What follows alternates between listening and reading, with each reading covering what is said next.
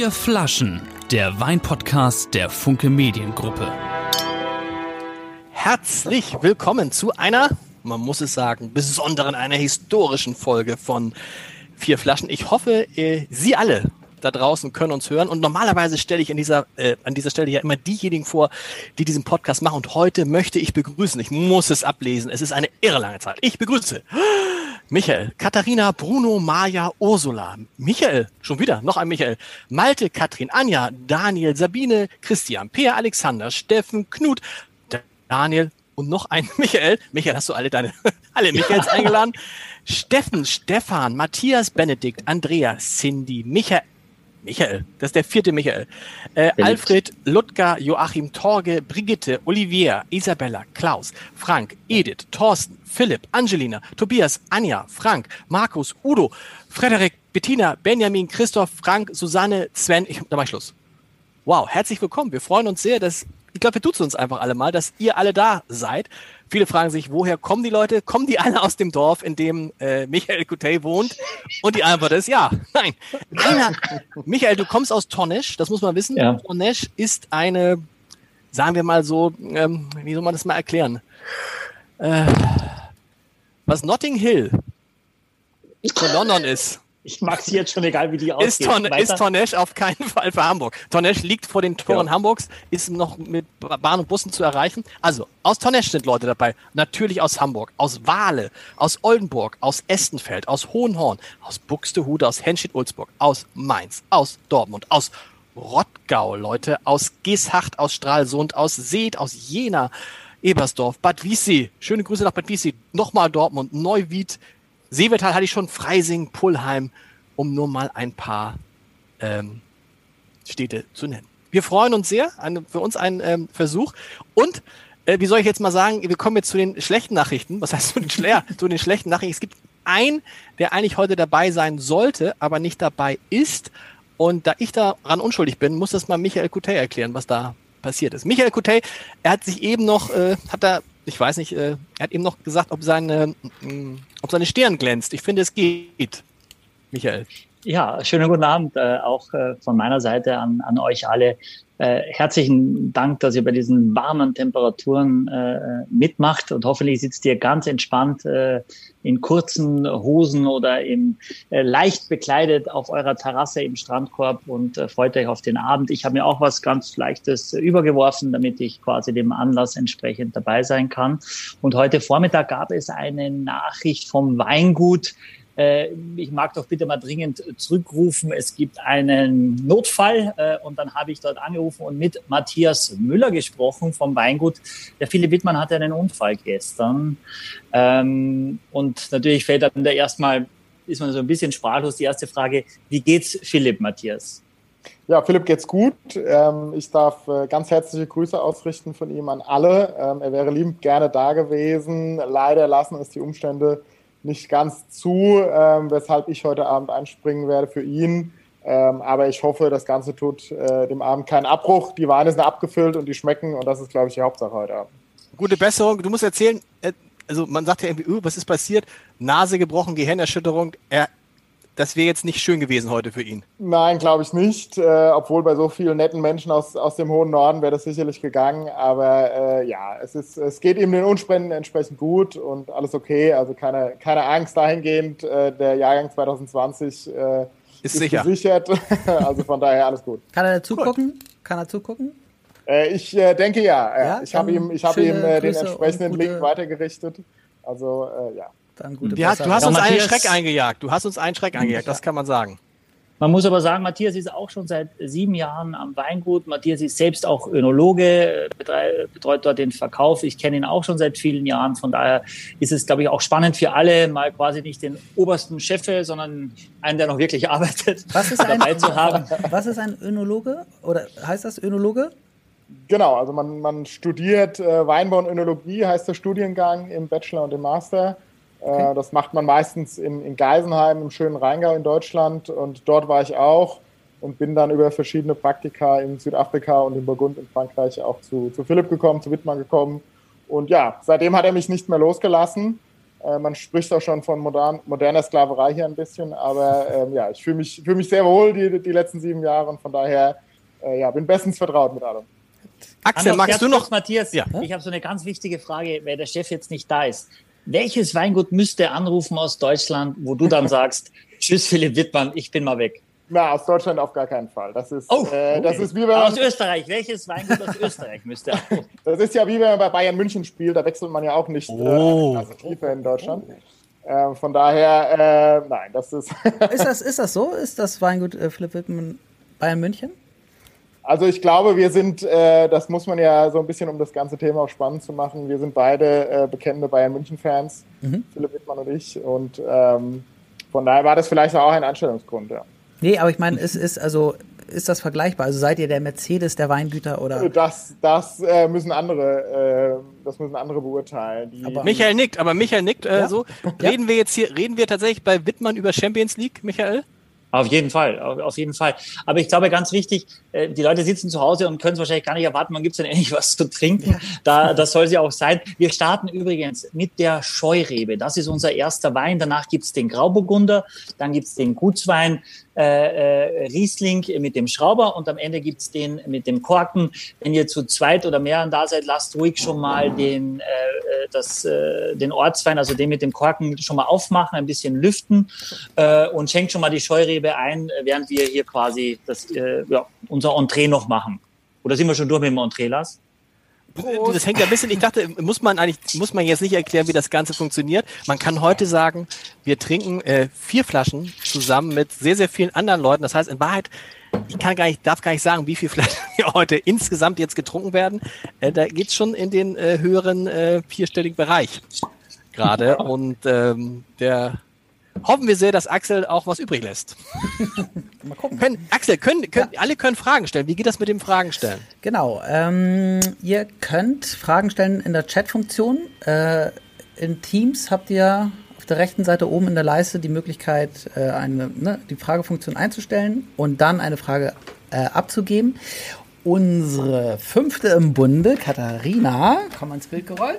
Hallo. Tadadada. Moin, Katharina. Hallo äh, wird sich die ganzen Fragen angucken, äh, vielleicht noch mal eine Rückfrage stellen, falls irgendwas nicht klar ist und dann die Fragen auswählen, die es hier in die Sendung schaffen. Es kann sein, wenn es ganz viele Fragen sind, dass nicht alle Fragen berücksichtigt werden können. Die können wir im Nachgang aber vielleicht noch beantworten. Aber vielleicht wird es auch gar nicht so viel und dann können wir die alle abarbeiten. Man kann, glaube ich, die Frage, die sich ja alle stellen, ist die Nein, äh, Michael Coutet ist noch nicht 50. Ich glaube, das kann man von, das kann man von vornherein sagen, oder? Das ist eine Frage, die, die mir oft gestellt wird. Weil du wirkst ja so ein bisschen, nein, nein, du, bist, du wirkst ja so ein bisschen wie der, du bist ja so eine Art unser Papa. Du hast uns ja wirklich äh, zum Wein verführt, muss man ja sagen, und zu Weinliebhabern gemacht. Absolut. Und da denkt man natürlich, Michael Gutey sei der Älteste in der Runde und er ist, glaube ich, bist du jetzt der Jüngste? Man sagt Matthias Kutey übrigens. Kutey. Wie, ist es wie Q-Tip eigentlich? Ja, alles besser als wie du es meistens sagst. Also, wir schenken ein. Was hast du gesagt? Die Scheurebe zuerst. Ja. Michael und Matthias, ihr müsst mir nochmal sagen, ich bin ja ein großer Fan von Scheureben. Äh, und es hat aber irgendwie nach wie vor so einen mittelguten Ruf, Matthias. Was ist, was ist an der Scheurebe schlecht? Weil letztendlich ist sie doch die, die kleine Schwester vom Sauvignon Blanc. Und der ja. Sauvignon Blanc ist ja nun oh, ein Sauvignon Blanc. Ja, ich, ob, ob das die kleine Schwester ist, äh, weiß ich nicht. Ich finde Scheurebe ziemlich spannend. Man, man hat natürlich so ein bisschen die, das war wahrscheinlich vor meiner Zeit, war Scheurebe natürlich eine, eine Rebsorte, die gerade auch bei uns im Rheinhessen im größeren Stil angebaut worden ist, gerade auch für Supermarktweine und auch da mit, mit sehr hohen Erträgen relativ, ja, ich würde mal positiv formulieren, einfache Weine gemacht worden sind. Ähm, Philipps Vater aber schon und auch Philipp selbst haben sich sehr früh, früh entschlossen, ähm, die Scheurebe äh, in einer unserer besten Lagen, im, auch im Kirchspiel anzubauen und ähm, auch auf kalkhaltigen Böden anzubauen und die Erträge sehr stark zu reduzieren. Und wenn man das macht und da sehr viel Herzblut, sehr viel Handarbeit reinsteckt, kommt eben ein, ein Wein heraus, der den viele ähm, auch ja, mit Sauvignon Blanc vergleichen, weil es einfach eine sehr frische, sehr, sehr fruchtige Art hat und trotzdem diese Mineralität. Und ähm, deshalb ist für uns die Scheure eigentlich der perfekte Wein für Frühling und Sommer, ähm, gerade wenn man ja bei solchen Temperaturen im Garten sitzt äh, und sich so ein bisschen auf das Wochenende freut, ist das was, was glaube ich ganz, ganz viel Spaß macht. Und er hat einen Charakter, die Scheurebe hat auch, finde ich, Michael, verbessere mich, wie die, äh, wie der Sauvignon Blanc, einen charakteristischen Duft. Ich, Scheureben haben immer so, riechen immer so ähnlich erstmal im ersten Moment. Matthias nickt übrigens. Was, Matthias hat genickt. Ja. Matthias fragt sich wahrscheinlich, wer in unserer Runde eigentlich der Experte ist und wer der lustige Liebhaber ist. Völlig Ganz zu Recht. genau. Ja, völlig zu Recht. Ich habe, was ich ganz interessant fand, äh, was die Scheurebe eigentlich genau ist, wenn wir immer über Trauben sprechen. Ähm, 1916 hat ein Deutscher, Georg Scheu, nämlich diese äh, versucht, unterschiedliche Kreuzungen zu machen und die Scheurebe ist, und sein 88. Versuch hat dann geglückt, äh, eine Kreuzung aus der Bouquet-Traube und des Rieslings und die Bouquet-Traube wiederum ist äh, Silvaner und Trollinger, äh, glaube ich, Matthias, so war das, Silvaner und Trollinger. In Österreich, vor allem in der Südsteiermark, gibt es diese Rebsorte und die heißt dort Semmling 88. Ja, der, Äh, der, der, der Erfinder hieß tatsächlich Herr Scheu. Georg ja, Scheu. genau. Das Ja, war Herr Scheu. Das ist die, also ja, genau, in Rheinhessen. Und wir wissen ja, Genau. Herr Kubicki ist ja quasi Ehrenweinpräsident von Alzey, hat er auch gesagt.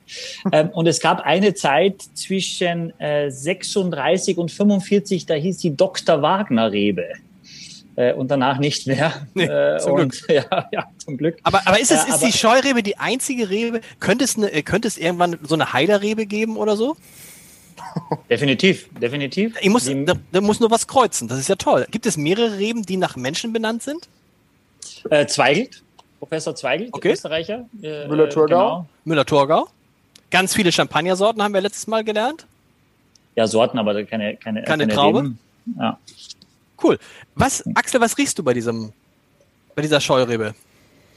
Es riecht sehr frisch, frisch fruchtig und äh, viel Mineralität. Gerade Mineralität kann man ja sehr, sehr gut riechen. Ja, ja, ja das ist dieser Nochmal, Mich äh, Michael und Matthias, nochmal für alle, die, warum muss man immer so schwenken? Mhm, das- durch, Matthias, du. Michael.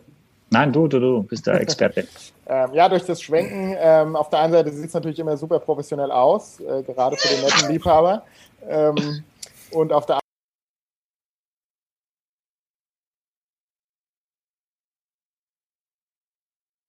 äh, deshalb, ähm, man, man spricht da ja immer von diesen olfaktorischen Stoffen, also diese Duftstoffe sind ja, äh, gehen dann im Prinzip aus dem Glas, wenn man es etwas schwenkt und Luft kommt in den Wein hinein und dadurch riecht man einfach mehr und hat mehr ähm, Geschmack, wenn man es so will und ähm, das bringt es einfach. Was riechst du, Michael? Jetzt werden alle anderen, wir machen jetzt alle mal, wir riechen alle mal und überlegen uns, was wir riechen. Und dann können ja alle mal den Test machen, wenn der Michael dann, man weiß nicht, was man, also ich weiß gerade nichts. Und dann sagt der Michael was und dann denkt man meistens, er hat recht. Weißt du noch, letztes Das- Mal mit Tesa, mit, nee, mit, mit Uhu, als es nach Uhu roch. Das ist nicht der Fall diesmal. Hm, nee, nur ich hätte mir das auch nicht sagen getraut letztes Mal, deswegen aber toll, dass du das gesagt hast. Ähm, ich, äh, es ist eben so, aber das geht mir genauso, wenn ich bei einer Verkostung bin und jemand anders stellt die Weine vor und sagt etwas, dann hat man das im Kopf, im Hirn, arbeitet ganz schnell und dann erinnert man sich, wann man das das letzte Mal hatte und dann findet man das und teilweise, und das ist auch ein bisschen gemein, riecht man dann nur noch, nur noch das. Also jemand sagt das und dann denkst du, alles andere ist weg, ich rieche nur noch das krass, dass ich vorher nicht drauf gekommen bin, weil man ganz oft denkt so, wo, was ist es, was ist es, was ist es? Also, was rieche ich? Meine Was- erste, mein, mein erste, äh, erste Intention Sag es ist nicht. einfach, Es ist grünes Gemüse. Leute, nicht? Mein erstes ist Honig. Als ich reingekommen habe, war mein erstes, ja, ja, Was ist Honig. Honig? Ja, ja. Tatsächlich. Kann es sein, dass du jetzt ausgerechnet bei unserer Live-Premiere komplett daneben liegst? N- Null. Äh, Ich liege genau, genau drauf. Ich, verko ich verkoste nämlich jetzt auch schon seit ein paar Tagen für den Falstaff Deutschland Weinguide für die aktuelle, aktuelle Version. Äh, Also ich bin voll im Thema äh, Ja. und von daher, ja. Dann äh, was, was Fruchtiges, was äh, Zitrisches. Vielleicht aber, äh, es riecht eher so mit, mit ein bisschen was Herben. Keine so eine Zitrone, sondern eher vielleicht was, eher vielleicht so ein bisschen Zitronengras und ein bisschen Zitronenabrieb oder Grapefruit, irgendwas Herbes. Also nicht dieses süße. Matthias, Grapefruit hast leck- du? Grapefruit habe ich. Ja, Leute, ich- ich, im, im Geschmack habe ich Grapefruit. Ich habe ich hab ja schon getrunken, du riechst ja nur, aber im Geschmack hast du tatsächlich dieses leicht bittere von der Grapefruit. Das ist dabei. Ja, würde ich auch sagen. Und, und auch geruchlich für mich eher ist auch so ein bisschen das Thema Litchi, äh, wenn man das so ein bisschen hat. Ähm, Mhm. aber, und das ist eigentlich auch so ein bisschen dieses grüne Paprika. Äh, Ha, in- in- hallo, wer hatte in- ganz am Anfang gesagt, grünes Hast- Gemüse? Hast du irgendwas darüber gelesen? Grünes, nein, Leute, grünes Gemüse. Aber was man, glaube ich, auch sagen kann, Matthias, was gar nicht ist, ist Honig, oder? Ähm, also ich finde vor allem ähm, südfranzösischen Lavendelhonig, da hat der Michael absolut recht. Das kommt für mich. Äh, Ich dachte tatsächlich an skandinavischen Wiesenhonig. Deswegen. Also, was ich auch noch habe, ist eine Birne, die so matschig schon ist, dass du sie im Leben nicht essen würdest, aber die eigentlich sehr, sehr, also so eine gelbe Birne, die aber schon sehr, sehr reif ist. Und das hast du hinten in der Nase, habe ich das eigentlich sogar relativ intensiv. Wisst ihr, so eine ganz voll reife Birne, wo du eigentlich sagst, die sieht so aus, dass ich sie nicht mehr essen möchte, aber so riecht die. Weißt du was? Und da hast du wirklich, wenn man es auch trinkt, hast du schon mal getrunken? Ja, ich habe auch. Wollen wir heute mal machen, dass du heute nicht ausspuckst, Micha? Ich will mal sehen, wenn du so drei, vier Gläser hast. Ich weiß nicht, habt ihr es gemerkt? Nee, habt ihr es gemerkt, dass ich bei, bei beim Champagner äh, äh, Podcast habe ich den Spucknapf vergessen. Ich, hab, ich hatte keinen da. Und als ich das festgestellt habe, waren wir schon drauf und dann habe ich alles getrunken. Wow. Ich hatte übrigens vergessen, ich hatte übrigens, hat keiner gemerkt, ich hatte übrigens vergessen, eine Flasche aufzumachen. Das ist mir dann aufgefallen ja. und ich wollte mir dann die Blöße nicht geben und habe einfach immer von der zweiten Flasche schon bei der ersten eingeschenkt. Ja, oh Gott, das war hast, so. Du hast Angst gehabt, die Flasche zu öffnen. Ja, natürlich. Das versucht hat. Ähm, interessanterweise, das ist jetzt aber ein, ein Wein, da würde man jetzt nicht auf die Idee kommen zu sagen, das könnte auch ein Sauvignon Blanc sein, ne? sondern das ist einfach, das ist schon klassisch eine Scheurebe. Die würde, ich würde es jetzt gar nicht verwechseln mit irgendeiner anderen Sorte. Ja, ich meine, der Sauvignon Blanc ist ja von seinem Stil her auch ja, sehr breit gefächert. Man genau. hat so ein bisschen dieses äh, aus Michaelsheimer Südsteiermark, was, was teilweise sehr grasig, sehr grün ist. Und da, wo es eigentlich herkommt, von der Loire aus Frankreich, was dann schon so ein bisschen einen reiferen Stil hat. Ähm, und für mich ist das schon so ein bisschen der reifere Stil, aber mit einer angenehmen frischen Säure, was natürlich auch gerade in 2019 dem Wein an sich gut getan hat. So diese Kombination aus Frische, aus, aus einer guten, gut strukturierten Säure und trotzdem diese, diese fruchtigen Nuancen, die der Wein auch hat. Wir haben alles Weine aus 2019. Was war das für ein Jahr, Matthias, für euch? Äh, ja, 19 war, war ähm, super spannend, weil auf der einen Seite der, der Sommer an sich im, im, im wunderschönen Rheinhessen äh, auch, auch relativ warm war. Aber wir hatten natürlich über die letzten Jahre sammelt man natürlich auch Erfahrungen, wie man mit diesen wärmeren Jahren umgeht, was das Thema Weinbergsarbeit betrifft vor allem. Ähm, und dann hatten wir das große Glück, dass gerade vor dem Herbst nochmal ein gutes Tiefdruckgebiet kam. Und wo dann gerade die Nächte sehr kühl waren und kühle Nächte ähm, haben den Vorteil, dass sie einfach eine Frische in den Wein wieder reinbringen, weil sich die Säure nicht so schnell abbaut. Ist es bei euch jetzt auch so unendlich heiß? Wir haben ja in Hamburg die größte Hitzeperiode seit 1891, also seit dem Beginn der Aufzeichnung gehabt mit wow. zum ersten Mal acht Tagen hintereinander über 30 Grad. Sonst hatten wir mal 80 Tage hintereinander mit Regen. Jetzt haben wir mal acht Tage. Wie ist es bei euch in Rheinhessen auch sehr, sehr warm? Ja, die Woche war schon knackig, muss man ehrlich sagen. Ja. Also das war schon, äh, wir hatten jetzt heute Morgen etwas Regen, was dem Ganzen ganz, es hat sich so ein bisschen abgekühlt. Ähm, und äh, ja, die nächste Woche wird es wieder kühler. Also ich glaube, so eine Woche ist alles gut und man muss sich auch keine, keine Sorgen machen, was die Wasserversorgung der Reben betrifft. Ähm, da sind wir ja wirklich äh, ja, ganz gut ähm, ausgestattet mit diesen Kalkböden, die wir haben, mit einem gewissen Tonanteil auch darin, die einfach das Wasser auch sehr gut halten können. Ähm, klar profitieren auch da wieder ähm, das ältere Rebstöcke, also ältere Reben, die schon länger gepflanzt worden sind, einfach weil die Wurzeln natürlich tiefer, tiefer reingehen in den Boden und ähm, ja, und wir haben ja schon mal besprochen, dass ab einer, also wenn es einfach zu heiß ist, der Rebstock auch zumacht, um sich selbst zu schützen. Also wenn es zu heiß ist, passiert eigentlich auch wieder nichts, was eigentlich okay. schon wieder gut ist. Mhm. Ähm, Nochmal zum, zu, dem, zu der Scheurebe. Was richtig cool ist, wenn ihr es im Mund gehabt habt, finde ich, kommt so eine leichte, äh, wir nennen das in der Fachsprache so eine leichte Phenolik, so eine leichter, so ein leichter Bitterstoff, der aber, finde ich, wahnsinnig animierend ist, weil du, du, du stellst das Glas hin und hast das Gefühl, du möchtest gleich wieder den nächsten Schluck trinken. Ich habe schon nachgeschenkt. Das ist so, das ist ein ganz gefährlicher Wein, finde ich. Ich weiß nicht, wie es. Vielleicht können mal einige äh, von un unseren Freunden da draußen schreiben. Das ist so einer, willst du nachschenken, da willst du weiter trinken und so. Äh, das ist ja gut für den Winzer, äh, schlecht für die Leber. Wohl. Naja, also ich glaube, wenn man sich, wenn man diese Frage in Frankreich stellen würde, wird sich keine Gedanken machen. Also das ist ja was, was. ja, aber so muss ja Wein sein. Also ich ja, glaube, wir, wir, wir wollen, möchten keine Weine ja, produzieren und auch herstellen, wo man sagt, naja, ein Glas war ganz nett, aber dann äh, trinke ich doch lieber nochmal einen Pilz. Ähm, das, äh, so, das ist ja nicht äh, der, der Vater des Gedanken. Also das ähm, muss einfach Spaß machen. Und diese Phenolik, die Michael angesprochen hat, kommt auch daher, dass wir einfach die Trauben so ein bisschen anquetschen. Ähm, mit den Kernen, also nicht natürlich nicht zu fest, weil Kerne bedeutet auch wieder dieses Thema Bitterstoffe, Phenolik, äh, wie es eigentlich heißt, äh, sondern für uns bedeutet dieses Thema Phenolik im Weißwein auch einfach was mit mit auch Nachhalt und auch mit Länge des Weines zu tun. Und äh, wir wollen jetzt nicht was ganz Glas Klares haben, was so ein bisschen diesen seidigen Touch hat, sondern es muss auch so ein bisschen einfach einen fordern und ähm, darf ja auch nicht langweilig sein. Und der Wein, auch, auch diese Gutsweine, wenn wir jetzt über, den, über die Gutsweine reden von uns, auch das schmeckt eigentlich nächstes Jahr und in zwei Jahren eigentlich noch deutlich besser als, als aktuell, wo es frisch fruchtig ist, was vielleicht jetzt zu der Sommerhitze sehr gut passt. Ähm, aber die Weine äh, sind ja noch ganz äh, früh in ihrem Stadium. Das wurde jetzt Mitte März gefüllt diesen Jahres. Ähm, also ja, das fängt so Wie lange kann man so eine Scheurebe, wie lange kann man so eine Scheurebe liegen lassen? Ist das vergleichbar mit Riesling? Ähm, anders. Also ich denke schon, auch gerade, wir sprechen ja immer noch über den Gutsweinbereich. Also ich glaube, äh, Optimum ist sicherlich ein bis drei Jahre. Das ist so, wo ich sagen will, da macht es richtig viel Spaß.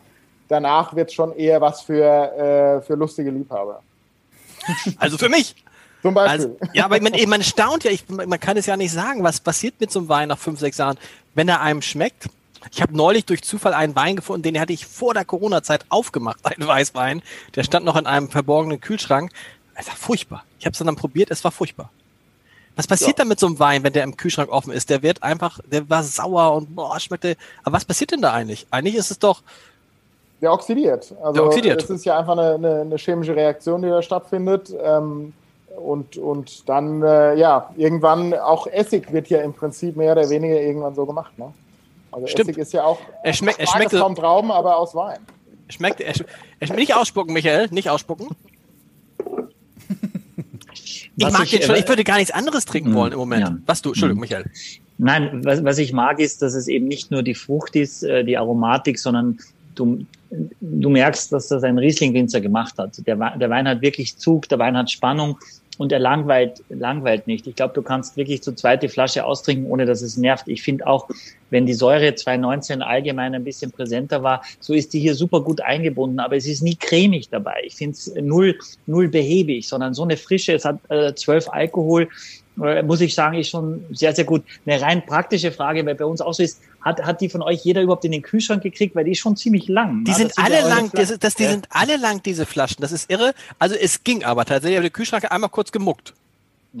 ja, einmal kurz gemuckt, der Kühlschrank. Ja, aber ist es, warum sind die Flaschen so lang? Weil ist ja nicht mehr drin als in anderen Flaschen. Äh, das ist richtig, ja. Dafür sind sie etwas schmäler.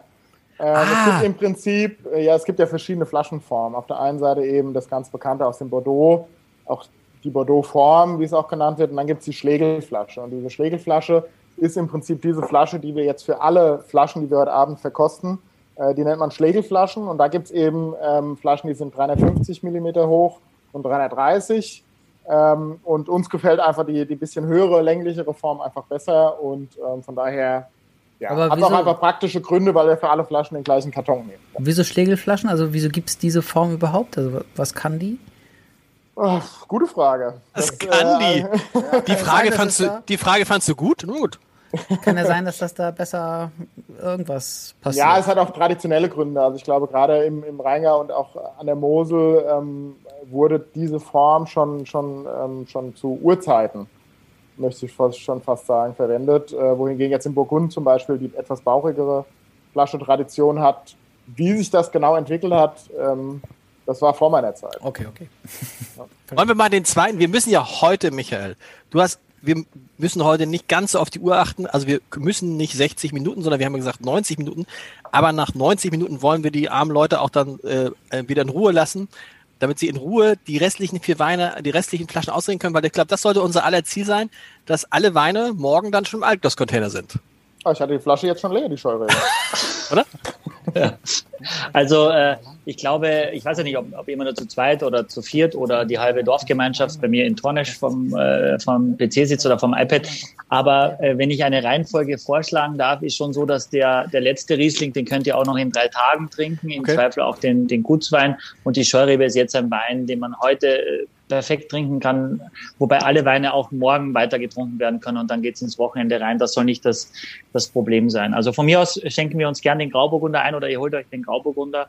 Ähm, und ich würde vielleicht, während wir das tun, ähm, dich, äh, lieber Matthias, mal fragen, ihr seid biologisch, ihr seid biodynamisch, ihr seid Mitglied in Respekt. Magst du ein bisschen was dazu erzählen? Weil ich weiß, dass viele unserer Hörer das schon auch cool finden, weil wir doch sehr, sehr viele Weine haben, nicht, äh, nicht äh, on purpose, aber am Ende doch, doch die sehr naturnah ausgebaut werden.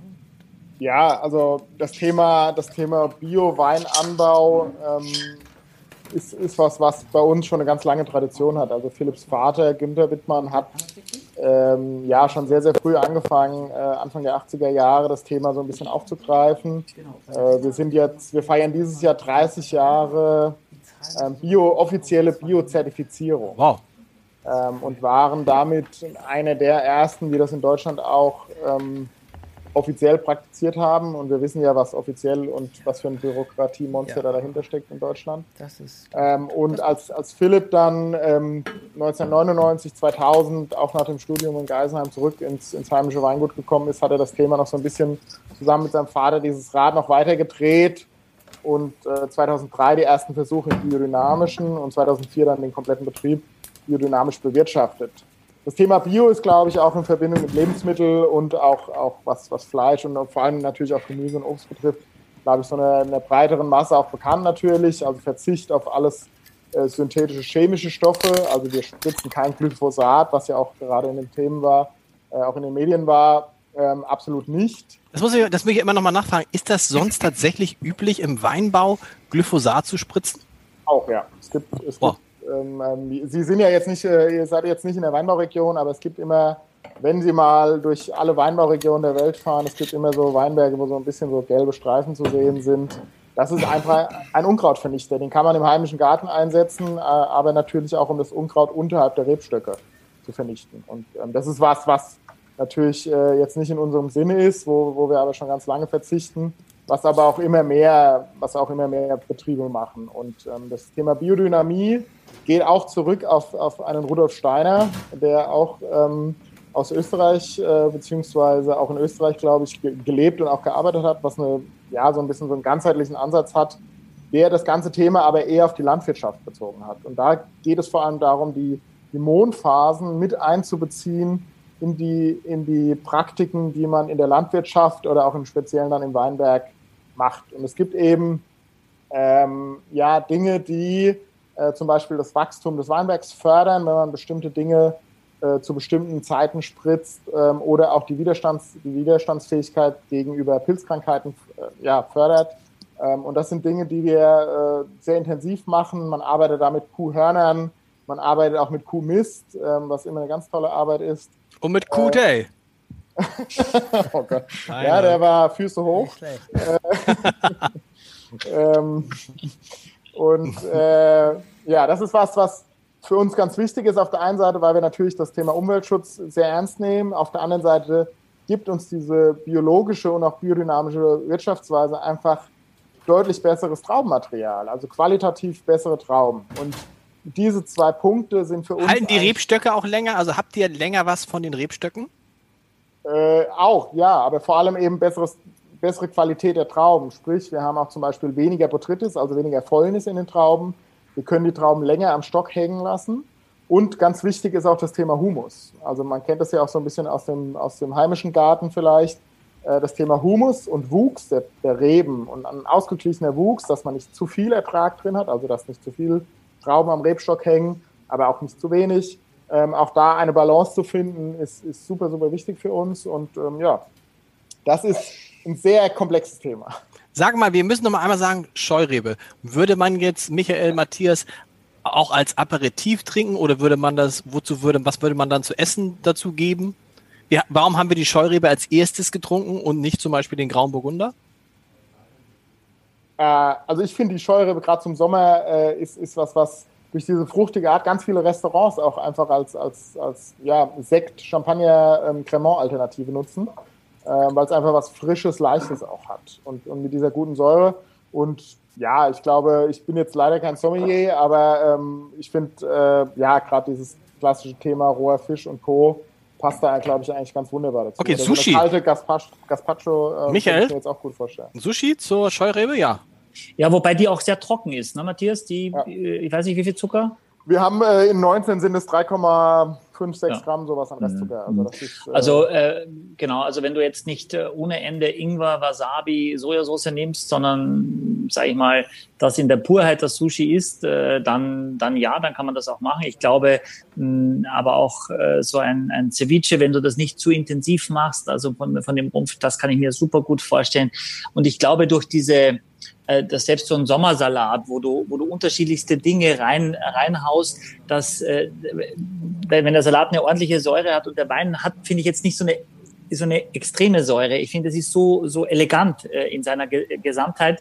Äh, dann kann ich mir das auch gut vorstellen. Ich glaube, das ist auch ein Wein, der gar nichts dazu braucht oder nur ein Wurstbrot oder ein äh, Stück Salami oder so ähm, oder ein Stück Käse, äh, was nicht zu kräftig ist. Äh, wunderbar. Wunderbar. Jetzt der graue Burgunder der heißt bei euch Grauer Burgunder, er heißt nicht Grauburgunder. Warum?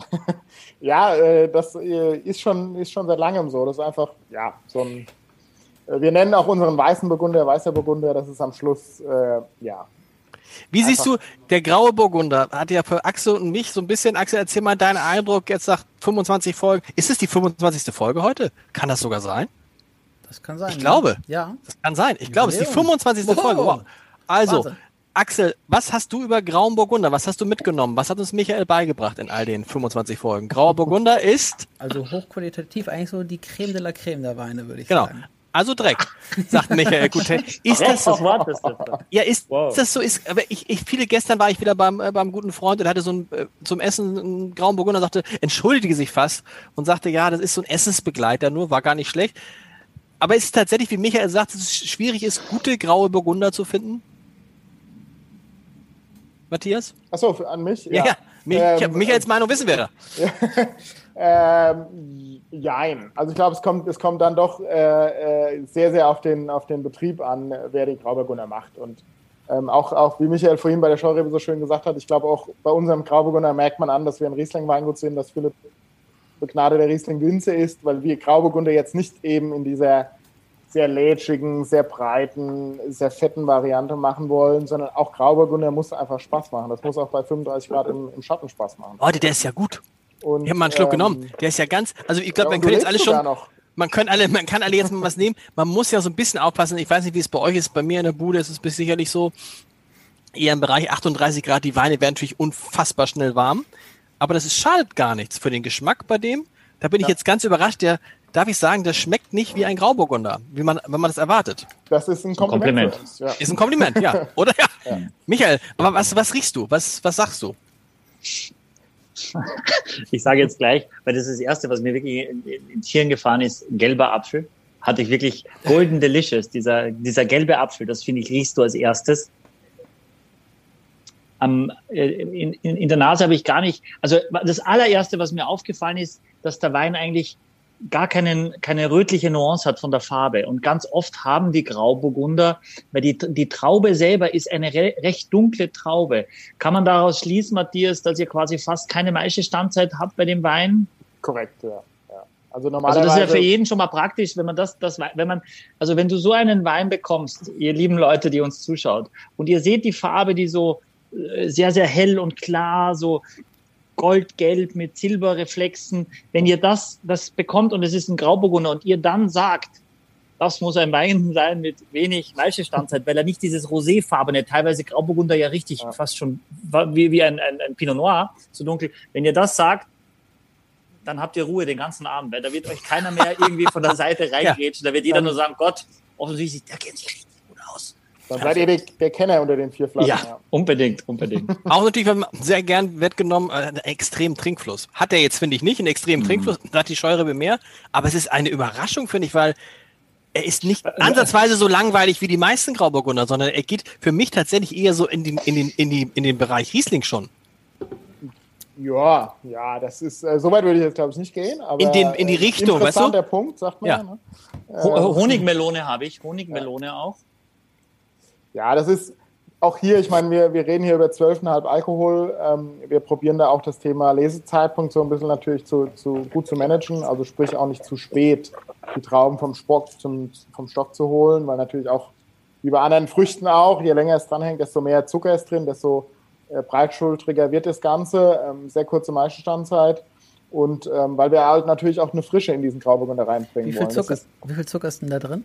das ist 0, äh, ja, 0,8, 0,9, sowas. Sehr, sehr, Mhm. sehr trocken. Axel, kannst du noch mal kurz Maische Standzeit noch mal so für die, die es nicht verstanden haben, Ja, noch mal das- erklären, was das genau ist? Ja, das ist so technisch, das ist jetzt langweilig.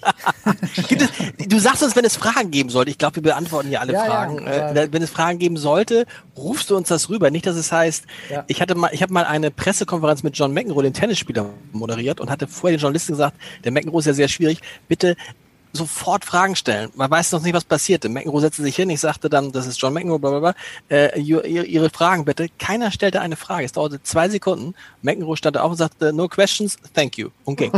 das war, äh, also das sollte so eine Ermunterung jetzt sein. Axel, können wir vielleicht sagen, dass, dass du nicht vorliest, von wem die Frage ist, dass es für uns also völlig anonym ist, auch wenn die anderen äh, vielleicht das ja sehen, wer das gefragt hat. Ja. Kann das die Hemmschwelle senken? Genau, wir, wir hatten ja auch so ein How-To äh, rumgeschickt im Vorwege und da steht auch drin, wie man anonym Fragen stellt, also dass wir auch tatsächlich nicht sehen können. Aber wir wollen keinen zwingen, Leute. Die Leute sollen ja trinken und nicht äh, Grau, Grauburgunder.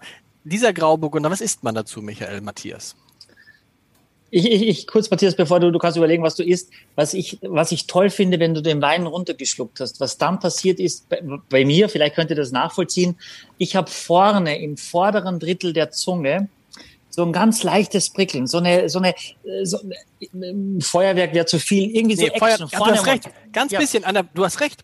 Ja, Vorne, im ganz vorne, Und ganz vorne, Und das an der ist Zunge. so, genau, und das ist so eigentlich, äh, wenn du das hast, dann ist das schon mal per se ein Wein auf jeden Fall, der, der, äh, der äh, über die Bodenstruktur, über die Alte der Rebstöcke, also dann ist es auf jeden Fall ernsthaft. Und das ist, äh, danach kann man auch süchtig werden, weil man auch einfache Weine kriegen kann, nicht so viele wie, wie, wie, wie schlechte Weine, aber man kann auch einfache Weine bekommen, einfache Weine, Matthias, einfache Weine, also Basisweine, wo man das Gefühl hat, wo man das wirklich denkt so, wow, das, das macht doch Spaß, das ist doch echt, das, da, da, ich will ja nicht, will nicht stundenlang über so einen Wein sprechen, aber wo man einfach die Freude hat nach jedem Schluck und sagt so Gott, da bleibt so was ganz Angenehmes nach, was ganz, ganz Feines im Mund, wo man merkt, da sind reife Trauben, aber trotzdem ist eine Frische dabei und das finde ich bei dem Wein jetzt äh, sehr, sehr cool.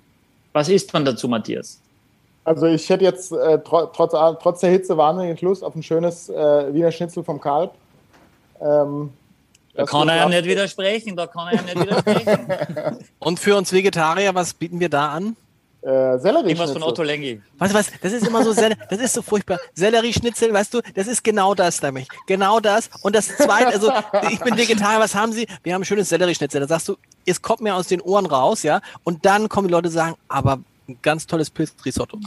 Du denkst, Pilzrisotto, ich habe 300 Pilzrisotti, sag mal das, Risottos. Risotten. Was würdest du denn, aber was machst du denn, Michael? Du hast ja, du bist ja, das ist, wissen ja viele nicht, du hast ja ein Restaurant, ein, ein Club. Gibt es da auch Vegetarier bei euch in der Hanse Lounge? Nein. Ganz viele, ganz viele. Ja. Unser Küchenchef hat sogar mal für drei Monate vegan gelebt, um herauszufinden, wie viel Energiezufuhr, was er braucht, äh, weil das ein, ein ernstzunehmendes Thema ist, Mhm. äh, ganz klar. Äh, Und weil wir uns damit nicht zufrieden geben mit Sellerie-Schnitzel, ehrlicherweise. Ähm, äh, Und das auch der Anspruch ist unser, unser Klientel. Ähm, Und da, wir haben also immer zahlreiche vegetarische und auch vegane Gerichte, wobei vegan zu kochen wirklich sehr aufwendig ist. Also da braucht man wirklich viele Zutaten, da muss man sich schon ein bisschen äh, mehr damit beschäftigen. Und wenn wir vegane Gäste haben, wir haben immer zwei vegane Gerichte auf der Karte oder die wir so abändern können, dass sie auch vegan sein können. Wir machen auch vegane Risotti zum Beispiel.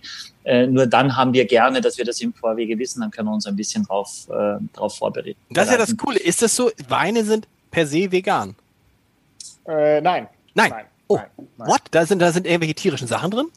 Äh, es, es gibt auch Weine, die nicht vegan sind, ja.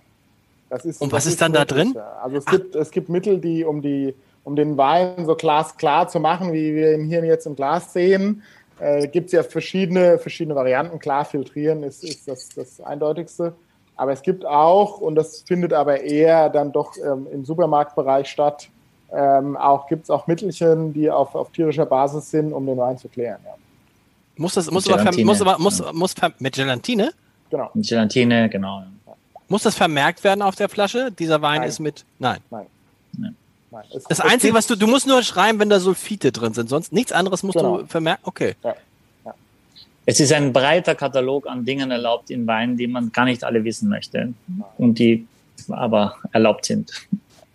Und kann man da sagen, je günstiger der Wein, desto größer die Gefahr?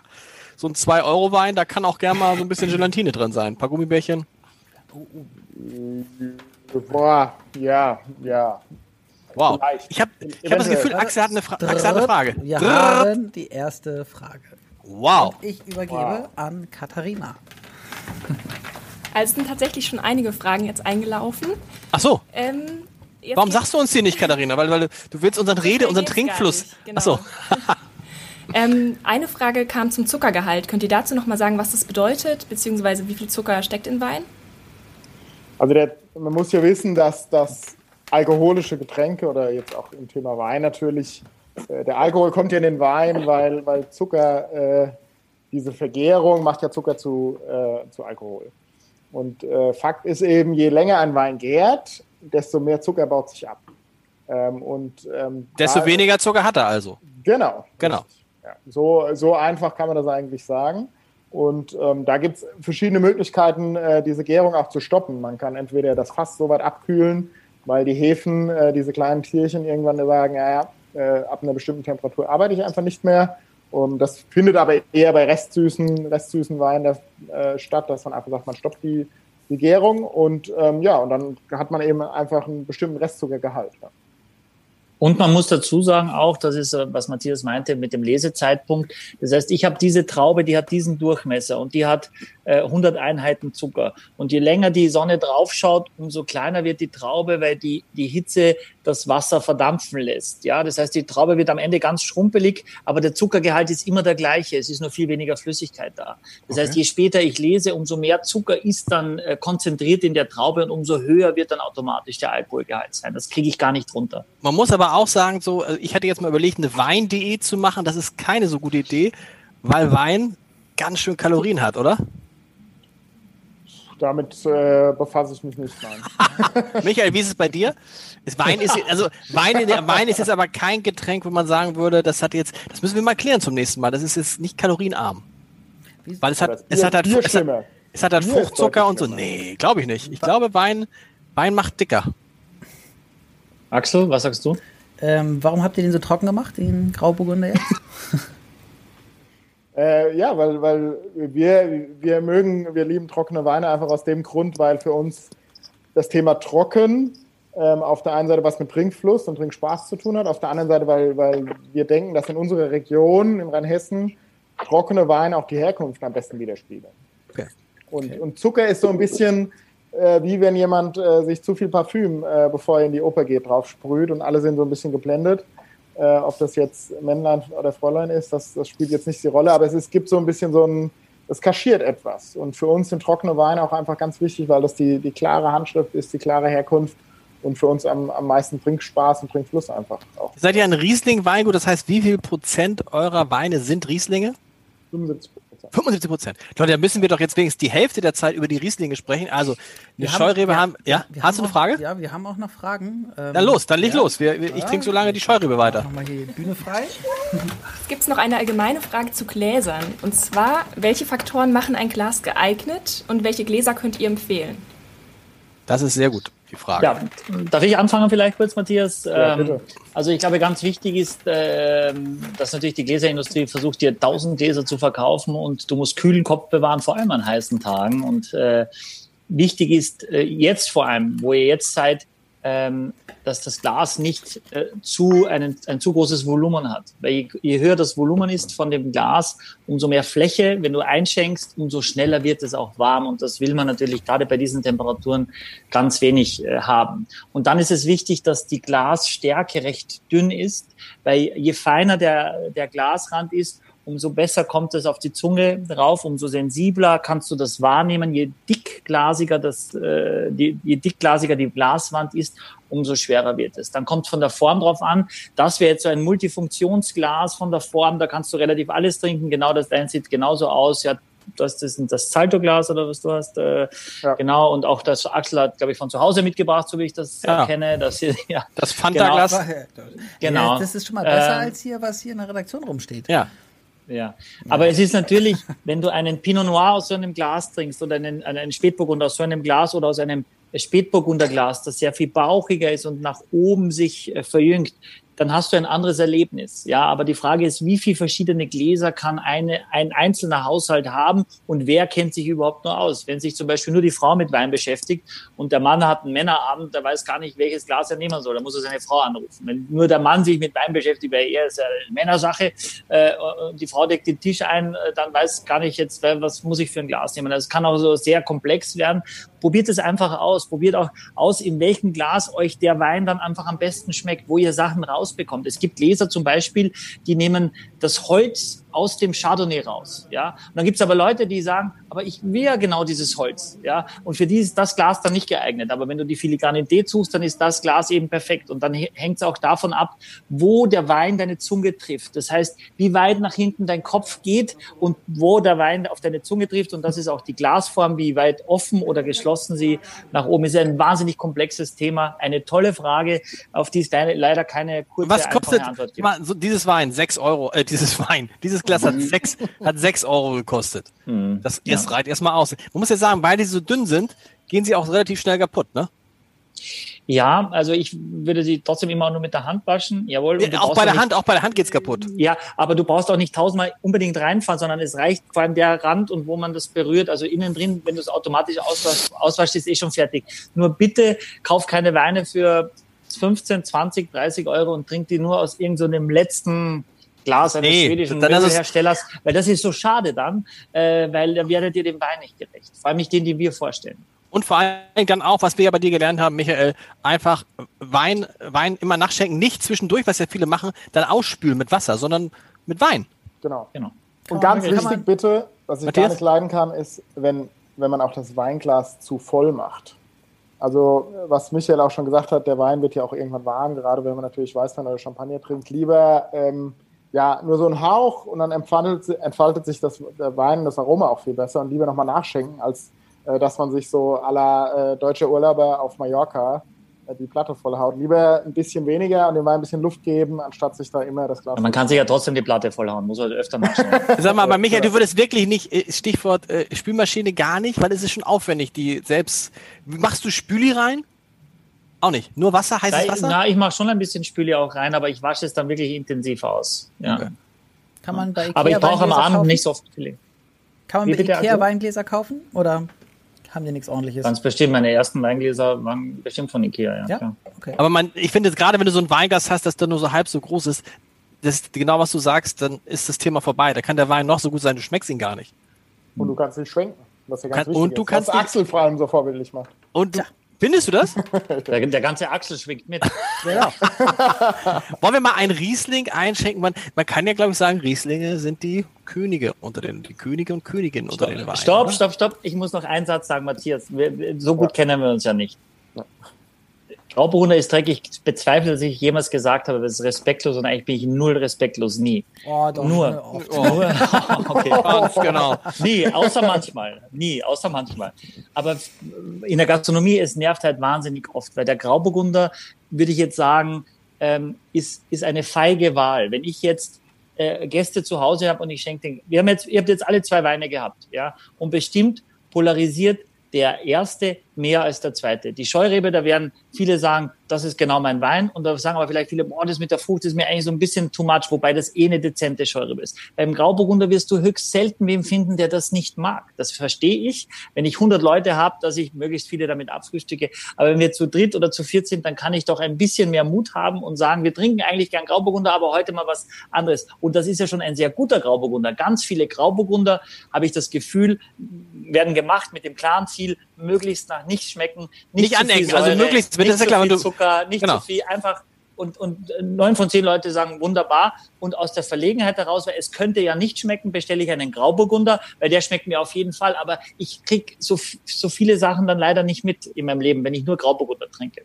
Das wollte ich sagen. Und das Danke. ist das Schlimme bei Riesling, wo dann immer die Leute, ich hatte das neulich wieder äh, mit, mit, mit, mit Freunden, die sagten, ach Riesling, ich vertrage ja die Säure nicht wo du denkst, oh, ich kann es ja schon nicht mehr hören, weißt du? Die trinken einfach zu wenig. Ja, aber ja, natürlich. Aber vielleicht ist es so, genau, wenn du sagst, so ein Grauburg und du sagst, okay, da kannst du nichts falsch mitmachen, aber das kann, nicht das, das kann ja nicht das Ziel sein, nichts falsch zu machen im Leben. Meistens sind es aber auch vor allem die älteren Damen, die sich dann aber jeden Morgen ein Pikolöchen gönnen äh, oder viel, viel Sekt oder so Champagner viele Klischees trinken. in einem Satz, Warte, so viele Klischees in einem Ja. Satz. Die Äh, älteren aber Damen, vor allem, vor allem, wenn man viel Sekt oder Champagner trinkt, das hat fünfmal mehr Säure, gefühlt, also jetzt mal symbolisch Absolut. gesprochen, als Riesling und da stört es aber keinen. Aber hat es nicht auch mehr Ähm, Zucker? Bitte? Hat es nicht auch mehr Zucker?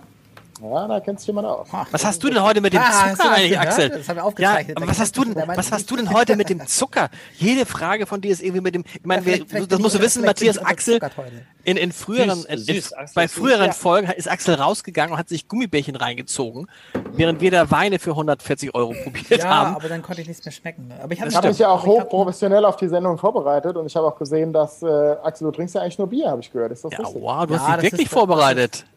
Wer? Wer hat sich vorbereitet? Ne, Du nicht. der Matthias. Wollen wir den Riesling, jetzt muss Matthias uns einmal erklären, eine Rieslingflasche, der, der äh, äh, Gutswein, das ist sozusagen der Basis-Riesling, also ne, der vom Gut ist und dann, der hat einen Schrauber, einen Schraubverschluss Ja. und der Ortswein einen Korken. Warum? die erste Lage, um mal so kurz zu, zu ein bisschen klug zu scheißen. Ähm, also, äh, wir, wir, wir, wir- sind ja Mitglied im Verband des, äh, der deutschen Prädikatsweingüter, also das, dieses, dieser kleine Adler. Das erkennt man hier Ähm, oben dran, genau. genau. Also man kann sagen, wenn, wenn eine Flasche so ein Zeichen hat Ja. und man kauft sie, kann man wahrscheinlich gar nicht so viel falsch machen. Das ist schon mal ein Korrekt. ganz gutes, ne? Genau, das ist ein Zusammenschluss ähm, ja, äh, der, der ja, sehr hochwertigen Weingüter. Es gibt auch andere, die, die sehr gute Weine machen, die nicht im Verband mit drin sind, also eine private Organisation. Theresa ähm, Breuer die- zum Beispiel. Genau, Theresa Breuer ist jetzt äh, die sympathischste und, und glaube ich, die, die äh, ja, äh, leider nicht dabei ist, obwohl äh, ganz tolles Weingut, ähm, sehr sympathische Frau. War auch schon mal in diesem Podcast, kann man sich ah, angucken, ja, genau. sehr genau. Sehr cool, ja. ja. Und, ähm, und dieser Verband hat sich im Prinzip äh, ähm, eine Klassifikation auferlegt, die über ja eigentlich vier Stufen geht. Und wir, wir hatten jetzt die, der Grauburgunder und die Scheurebe und jetzt auch der Riesling kommen aus dem Gutsweinbereich. Das sieht man auch auf dem, auf dem Rückenetikett. Ähm, für die, die noch die Flaschen noch nicht ganz getrunken haben, noch lesen können. Da unten steht VDP Gutswein. Genau. Ähm, Und das bedeutet, dass dieser Wein aus der Region sein muss, wo das, ähm, wo das Weingut herkommt, also in unserem Fall aus Rheinhessen. Und theoretisch darf man jetzt Weinberge aus ähm, verschiedenen Orten nutzen, um diesen Wein zu machen. Ähm, Wie, wie, wie, wie, wie? Ich denke, das darf nur Wein aus eurem Gut sein. Ja, genau. Ich dachte, Ja, erste genau. Grundvoraus Grundvoraussetzung muss sein, dass die Weinberge zum Weingut gehören. Genau. Beziehungsweise diesem gehören. Aber es muss jetzt nicht alles aus einem Ort sein. Man darf Okay. jetzt auch für den Riesling Gutswein einen Weinberg nehmen aus dem Nachbarort zum Beispiel. Okay. Okay, aber das Ähm, ist wir wollen es jetzt aber nicht zu kompliziert machen, weil das ist, glaube ich, das Aber wieso- wieso- bisschen- Axel, Axel kann noch mal, Axel, sag noch mal ganz kurz die vier Kategorien, Boah. die hat Matthias ja angesprochen, das- das- ist also ja, kann man Gutswein, machen, kann man, kann, ja, Ortswein, Lagenwein und großes Gewächs. Nicht schlecht, ne? geht doch. Ja, geht doch. Aber, ähm, aber wir haben noch ein paar Fragen. Also und äh, vielleicht Wow. sollten, Ja. vielleicht sollten wir die einfach, den einfach den Unbedingt, Vorzug unbedingt, unbedingt. Bring him on. Ja.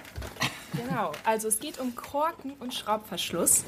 Ähm, können Flaschen, die einen Schraubverschluss haben, durch jahrelange Lagerung besser werden oder geht das nur mit Korken? Die Frage wurde zweimal gestellt. Da haben, Michael, du hast da wahrscheinlich mehr Erfahrung als wir. Wir machen das Wird auf jeden Fall auch besser, äh, also wenn es ein wertiger Wein ist. Äh, es findet nur deutlich weniger Austausch äh, mit außen äh, statt, ja, aber der Wein reift ja auch in sich, äh, in, innerhalb der Flasche. Und es gibt ja in Australien äh, Schraubverschlussweine für 700, 800 Euro. Ja, die werden auf jeden Fall besser. Äh, es gibt natürlich so einfache Weine, wie wir sie jetzt mit, mit der Scheurebe, wo Matthias sagt, ein bis drei Jahre perfekt. Nach zehn Jahren musst du das nicht mehr haben. Ne? Nur weil es äh, ein Wein reift, ist er nur deswegen lange nicht, nicht gut. Ähm, und von daher kann man schon sagen, dass, dass es einfach langsamer reift. Das merkst du vor allem bei jungen Weinen, äh, dass, dass, dass es einfach noch verschlossener ist. Äh, und äh, dass, dass, man muss auch die Weine anders machen, wenn man sie im Schraubverschluss äh, abfüllt, als wenn man sie mit dem Korken abfüllt, weil es einfach eine andere Machart ist, um das auch dann quasi so in die Flasche zu kriegen, wie es fertig auch äh, äh, getrunken werden soll. Ähm, aber die meisten Weine, also wenn ich einen Schraubverschlusswein unter 10 Euro kaufe, in der Regel ähm, ist das äh, spätestens, also innerhalb der ersten fünf Jahre äh, zu trinken. Äh, dann hat man jetzt bei, in dieser Qualität, wo wir heute sind, auch jetzt würde ich sagen, bei dem Wein, den wir jetzt gerade da haben, bei dem Riesling, äh, ist, ist er heute wahrscheinlich in drei Jahren noch besser als heute, ja, äh, und vielleicht auch noch in fünf Jahren noch gut äh, und in sieben Jahren wirst du ihn dann nicht mehr haben wollen oder vielleicht sogar noch deutlich länger, weil das ist schon die, die, das, das Flaggschiff des Weinguts, ja. Ähm, aber ganz, ganz viele Weine sollte man lieber jünger trinken. Deswegen rate ich auch Weißweine, sich nicht ewig zu bevorraten äh, oder Rosés oder so, sondern so viel, wie man denkt, dass man in der nächsten Zeit auch trinkt, weil dann kommen wieder andere neue Empfehlungen aus, dass man trinkt, dass man da, da Freude hat. Hm. Aber beim Sorry, Korken haben wir gelernt, kann das sein, wenn so ein Korken schlecht ist, ist der ganze Wein hin. Weil du hast beim Schraubverschluss ja auf jeden Fall keinen Kork. Ja, aber er kann auch passieren. Er kann, du kannst, ein, ein Wein kann Kork haben, obwohl er keinen Kork hat? Ja. Ja, aber wir, wir, wir müssen, Entschuldigung, wir müssen auch an Dirk Würz erinnern, der von der Kork-Mafia Kork gesprochen hat. Äh, und meinte, das sei also ganz, ganz schlimm. Also wer, also die Leser, die Fragen, die Fragen gestellt haben, sollten sich vielleicht nochmal die Folge mit Dirk Würz angucken. Dirk Würz, der flippt völlig aus. völlig aus. Das ist der, das ist der Typ, der den äh, Roséwein mit Banksy gemacht hat, mit diesem äh, Street Art Künstler. Und der dreht völlig durch, wenn man ihn auf Korken anspricht. Und die machen alles nur mit Schraubverschluss. Kann man denn euch beide die Frage sagen, ein Wein, der einen Korken hat, ist automatisch, ist es ein Zeichen dafür, dass der Wein besser ist als jemand mit Schraubverschluss? Nein. Nein. Nein. Nein. Also dieses Thema, ja, Dick Würz ist ja auch seit zwei, drei Jahren jetzt bei uns, äh, auch in Rheinhessen bei St. Anthony. Ähm, also von daher äh, auch ein, ein, ein Winzerkollege bei uns in Rheinhessen. Konkurrent, ähm, habe ich da so Konkurrent gehört? Nein, nein, nein Kollege, Kollege, Kollege, Kollege. Genau. Aber es klang wie Konkurrent. Glaub, nein, ich glaube, das okay. ist äh, in, in, auf dem Niveau, was wo, ich meine, das ist ja absolute Nische. Ne? Ich glaube, irgendwie der Durchschnittspreis für eine Flasche Wein in Deutschland liegt bei zwei oder drei Euro. Ähm, und äh, also von daher ist, ist das absolut keine, äh, ja, keine Konkurrenzsituation okay. jetzt innerhalb dieser, dieser Weingüter. Mhm. Äh, für uns ist es einfach so, dass wir sagen, für, für Weine mit Schraubverschluss ähm, ein bis drei Jahre frisch getrunken, top, macht richtig Spaß, man macht auf und, und es passt einfach. Ähm, und alles, was hochwertiger ist, wird dann mit Kork, weil ich meine, so ein Kork hier, ähm, da sind wir ganz schnell bei einem Euro Kosten pro, pro Kork. Schraubverschluss 30 Cent ungefähr, ne? 30, ja, 35. Richtig, ja. richtig. Und, und das ist natürlich auch ähm, ja, einfach eine wirtschaftliche Sache, äh, ob man sich überlegt, ist es der Wein wert oder nicht. Wir glauben nach wie vor daran, dass Kork langfristig für unsere Weine, ähm, das ist aber nur unsere Meinung, die beste, die beste Variante ist. Ähm, wie Michael gesagt hat, Hill of Grace und andere Dinge in Australien, äh, die schwören auf Schraubverschluss und das ist auch ihr gutes Recht. Das ist einfach, ähm, ja, am Schluss eine persönliche Entscheidung des Inhabers, Winzers, Kellermeister, Weingutes. Mhm. Und ähm, ja. Und man kann Katharina, haben wir noch Fragen? Oder? Wenn man aus, kann, man, kann aus, man kann aus Korken ganz viele, ja super, macht sie. Wir können aus Korken auch ein Bällebad basteln, Korkenbad. Wir sammeln gerade, aber das, sind, das muss ganz schön lange, ganz schön viel Wein trinken, bis du das man Bällebad ja zusammen hast. Man kann ja auch eine Luftpumpe so. Vielleicht was für deine Kinder irgendwie für. Ja, super. Was haben wir noch? Haben wir noch? Für, haben wir, haben wir Fragen? Was gibt's ja, noch für wir Fragen? Haben Fragen? Genau, ähm, es geht ums Weine machen. Wie lange, die Frage richtet sich an Matthias, wie lange habt ihr an den Weinen gebastelt, bis sie euch gefallen haben, so wie sie jetzt sind? Oder jedes Jahr? Ja, ich sag mal, das zieht sich immer so über anderthalb Monate. Also man, man muss sich, wir, wir fangen jetzt zum Beispiel in diesem Jahr, fangen wir wahrscheinlich so am 1. September an. Äh, da wird alles gelesen, dann vergärt es zwei bis drei Wochen, bleibt dann auf der Hefe liegen bis zur Füllung im März. Aber man fängt im Januar eigentlich schon an zu sagen, man probiert jedes Fass. Äh, man probiert natürlich schon während der Gärung. Ähm, und dann im Januar geht's los, dass man verschiedene Fässer, weil man darf manche, man muss sich klar machen, dass natürlich aus so einem, gerade bei Riesling, was für uns eigentlich so das, ja, das, das Steckenpferd eigentlich ist, da stecken teilweise 30 bis 50 verschiedene Fässer mit drin, die man natürlich küvettieren muss, wie man das nennt. Also ähm, und da steckt halt eben ganz viel Arbeit drin und das zieht sich dann schon über ein bis, ja, ein bis zwei Monate, bis man dann diesen finalen Blend, wie man jetzt auf Englisch sagen will, finale Cuvée hat, äh, zieht sich das schon, ja. Cool. So, mal, zwischendurch müssen wir diesen Riesling äh, mal trinken. Michael, ja. was, äh, oh mein, ist schon sehr warm. Aber ist beim Riesling nicht ganz so schlimm, wenn er ein bisschen wärmer ist, haben wir auch gelernt, weil der dann seine, seinen Geschmack, oder nicht? Nicht ganz so schlimm? Ja. Warum, warum nee, machst du? Nee, äh, bitte äh, riecht ihn und dann nimmt ihn im Mund und schluckt ihn runter. Und wenn ich jemals über Salz gesprochen habe bei Wein, dann spürt ja. ihr bitte jetzt dieses Salz. Bei diesem Wein. Oh, das, das, du, hast, du hast sowas von so, von, so, von so einem Guru. Dann spürt ihr jetzt Nein, dieses, ich, dieses Salz. Ich, ja? ich, ich, ich krieg Gänsehaut, äh, weil, es mich, weil, weil es mich umhaut.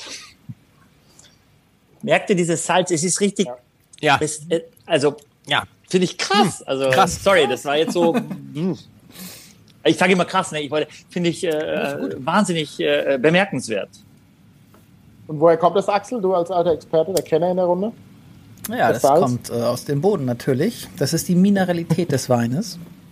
Ich würde sagen, der Riesling kommt ja immer vom Boden her, aber hier, aber du hast total recht, das ist mega salzig. Also, hat aber, auch einen schönen, hat aber auch einen schönen Trinkfluss. Und äh, da bin ich, bin ich Michael sehr dankbar, ähm, weil das ist für uns wirklich eigentlich der wichtigste Wein im Weingut. Ähm, wie schon gesagt, wir machen, wir machen 30 Hektar äh, in Totale davon 75 Prozent Riesling und der Gutsriesling, wie es so heißt, ist für uns ähm, einfach das Aushängeschild des Weingutes. Und obwohl der andere hochwertig, obwohl der andere hochwertig ist, aber davon habt ihr halt weniger genau, Ertrag. Genau. genau. Das ist einfach so ein bisschen die Anstiegsdroge für viele. Ähm, und, und dieser Riesling und alle Rieslinge bei uns wachsen nur auf Kalkböden. Also das ist ähnlich wie in Burgund oder auch so ein bisschen dieses, dieses ja nicht Kreide wie in der Champagne, aber geht es in die ähnliche Richtung. Und, und Kalkstein macht Weine unheimlich salzig. Und, und das ist was, wo wir, dadurch, dass es auch eine reine Handarbeit ist, eine reine Handlese, also wir sind immer bis zu 30 Personen, die da mit der Hand äh, mit schönen Drehscheren stehen und die Träubchen abschneiden. Ganz romantisch. Und diese, diese handwerkliche Art und das in die Flasche zu bringen und Herkunft zu zeigen. Und das ist, glaube ich, bei jedem, ob das Theresa Breuer ist oder Dirk Würz oder ob das wir sind. Top-Weingüter möchten immer die Herkunft, wo kommt der Wein her und das in die Flasche zu bringen. Und äh, in Berücksichtigung äh, von. Ja, bitte, Michael. Nein, was ihr jetzt mal machen müsst, ich habe es nämlich gerade erlebt und ich hoffe, ihr, ich kann euch mitnehmen auf diese Reise. Ihr nehmt einen ordentlichen Schluck Wein. Ich mache das jetzt schneller und ihr, du haltest es ein bisschen länger jetzt im Mund.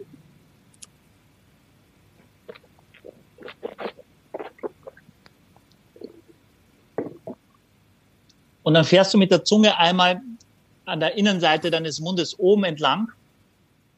Über die, über die, über, über, über die, Michael, das, auf wir, Innenseite, über ja, das, das müssen wir nochmal machen, das müssen wir nochmal machen. Das ging jetzt alles viel zu schnell. Also, wir nehmen einen ordentlichen Schluck. Ja. Was ist für dich die Innenseite des, über der, über ja, den Schneid, über dem, über dem Oberkiefer? Über den Schneidezähnen. Genau, über ja. den Schneidezähnen fährst du mit der Zunge einmal runter, äh, einmal, einmal okay. durch von, Also erstmal so ein bisschen, wie das, den Schneidezähnen. Oben. Ja, Nein, also so, pass auf, also so unter der Lippe, unter der Lippe. Also, so, so, also man, man, man gurgelt so ein bisschen, wie du es gemacht hast. Ah, alles klar. Ja, mhm. unter der Lippe. Und dann drückst du zwei, dreimal mit der Zunge auf den Gaumen. Und das schmeckst du. Und weißt du, was du dann hast? Nicht sagen, nicht sagen, Michael.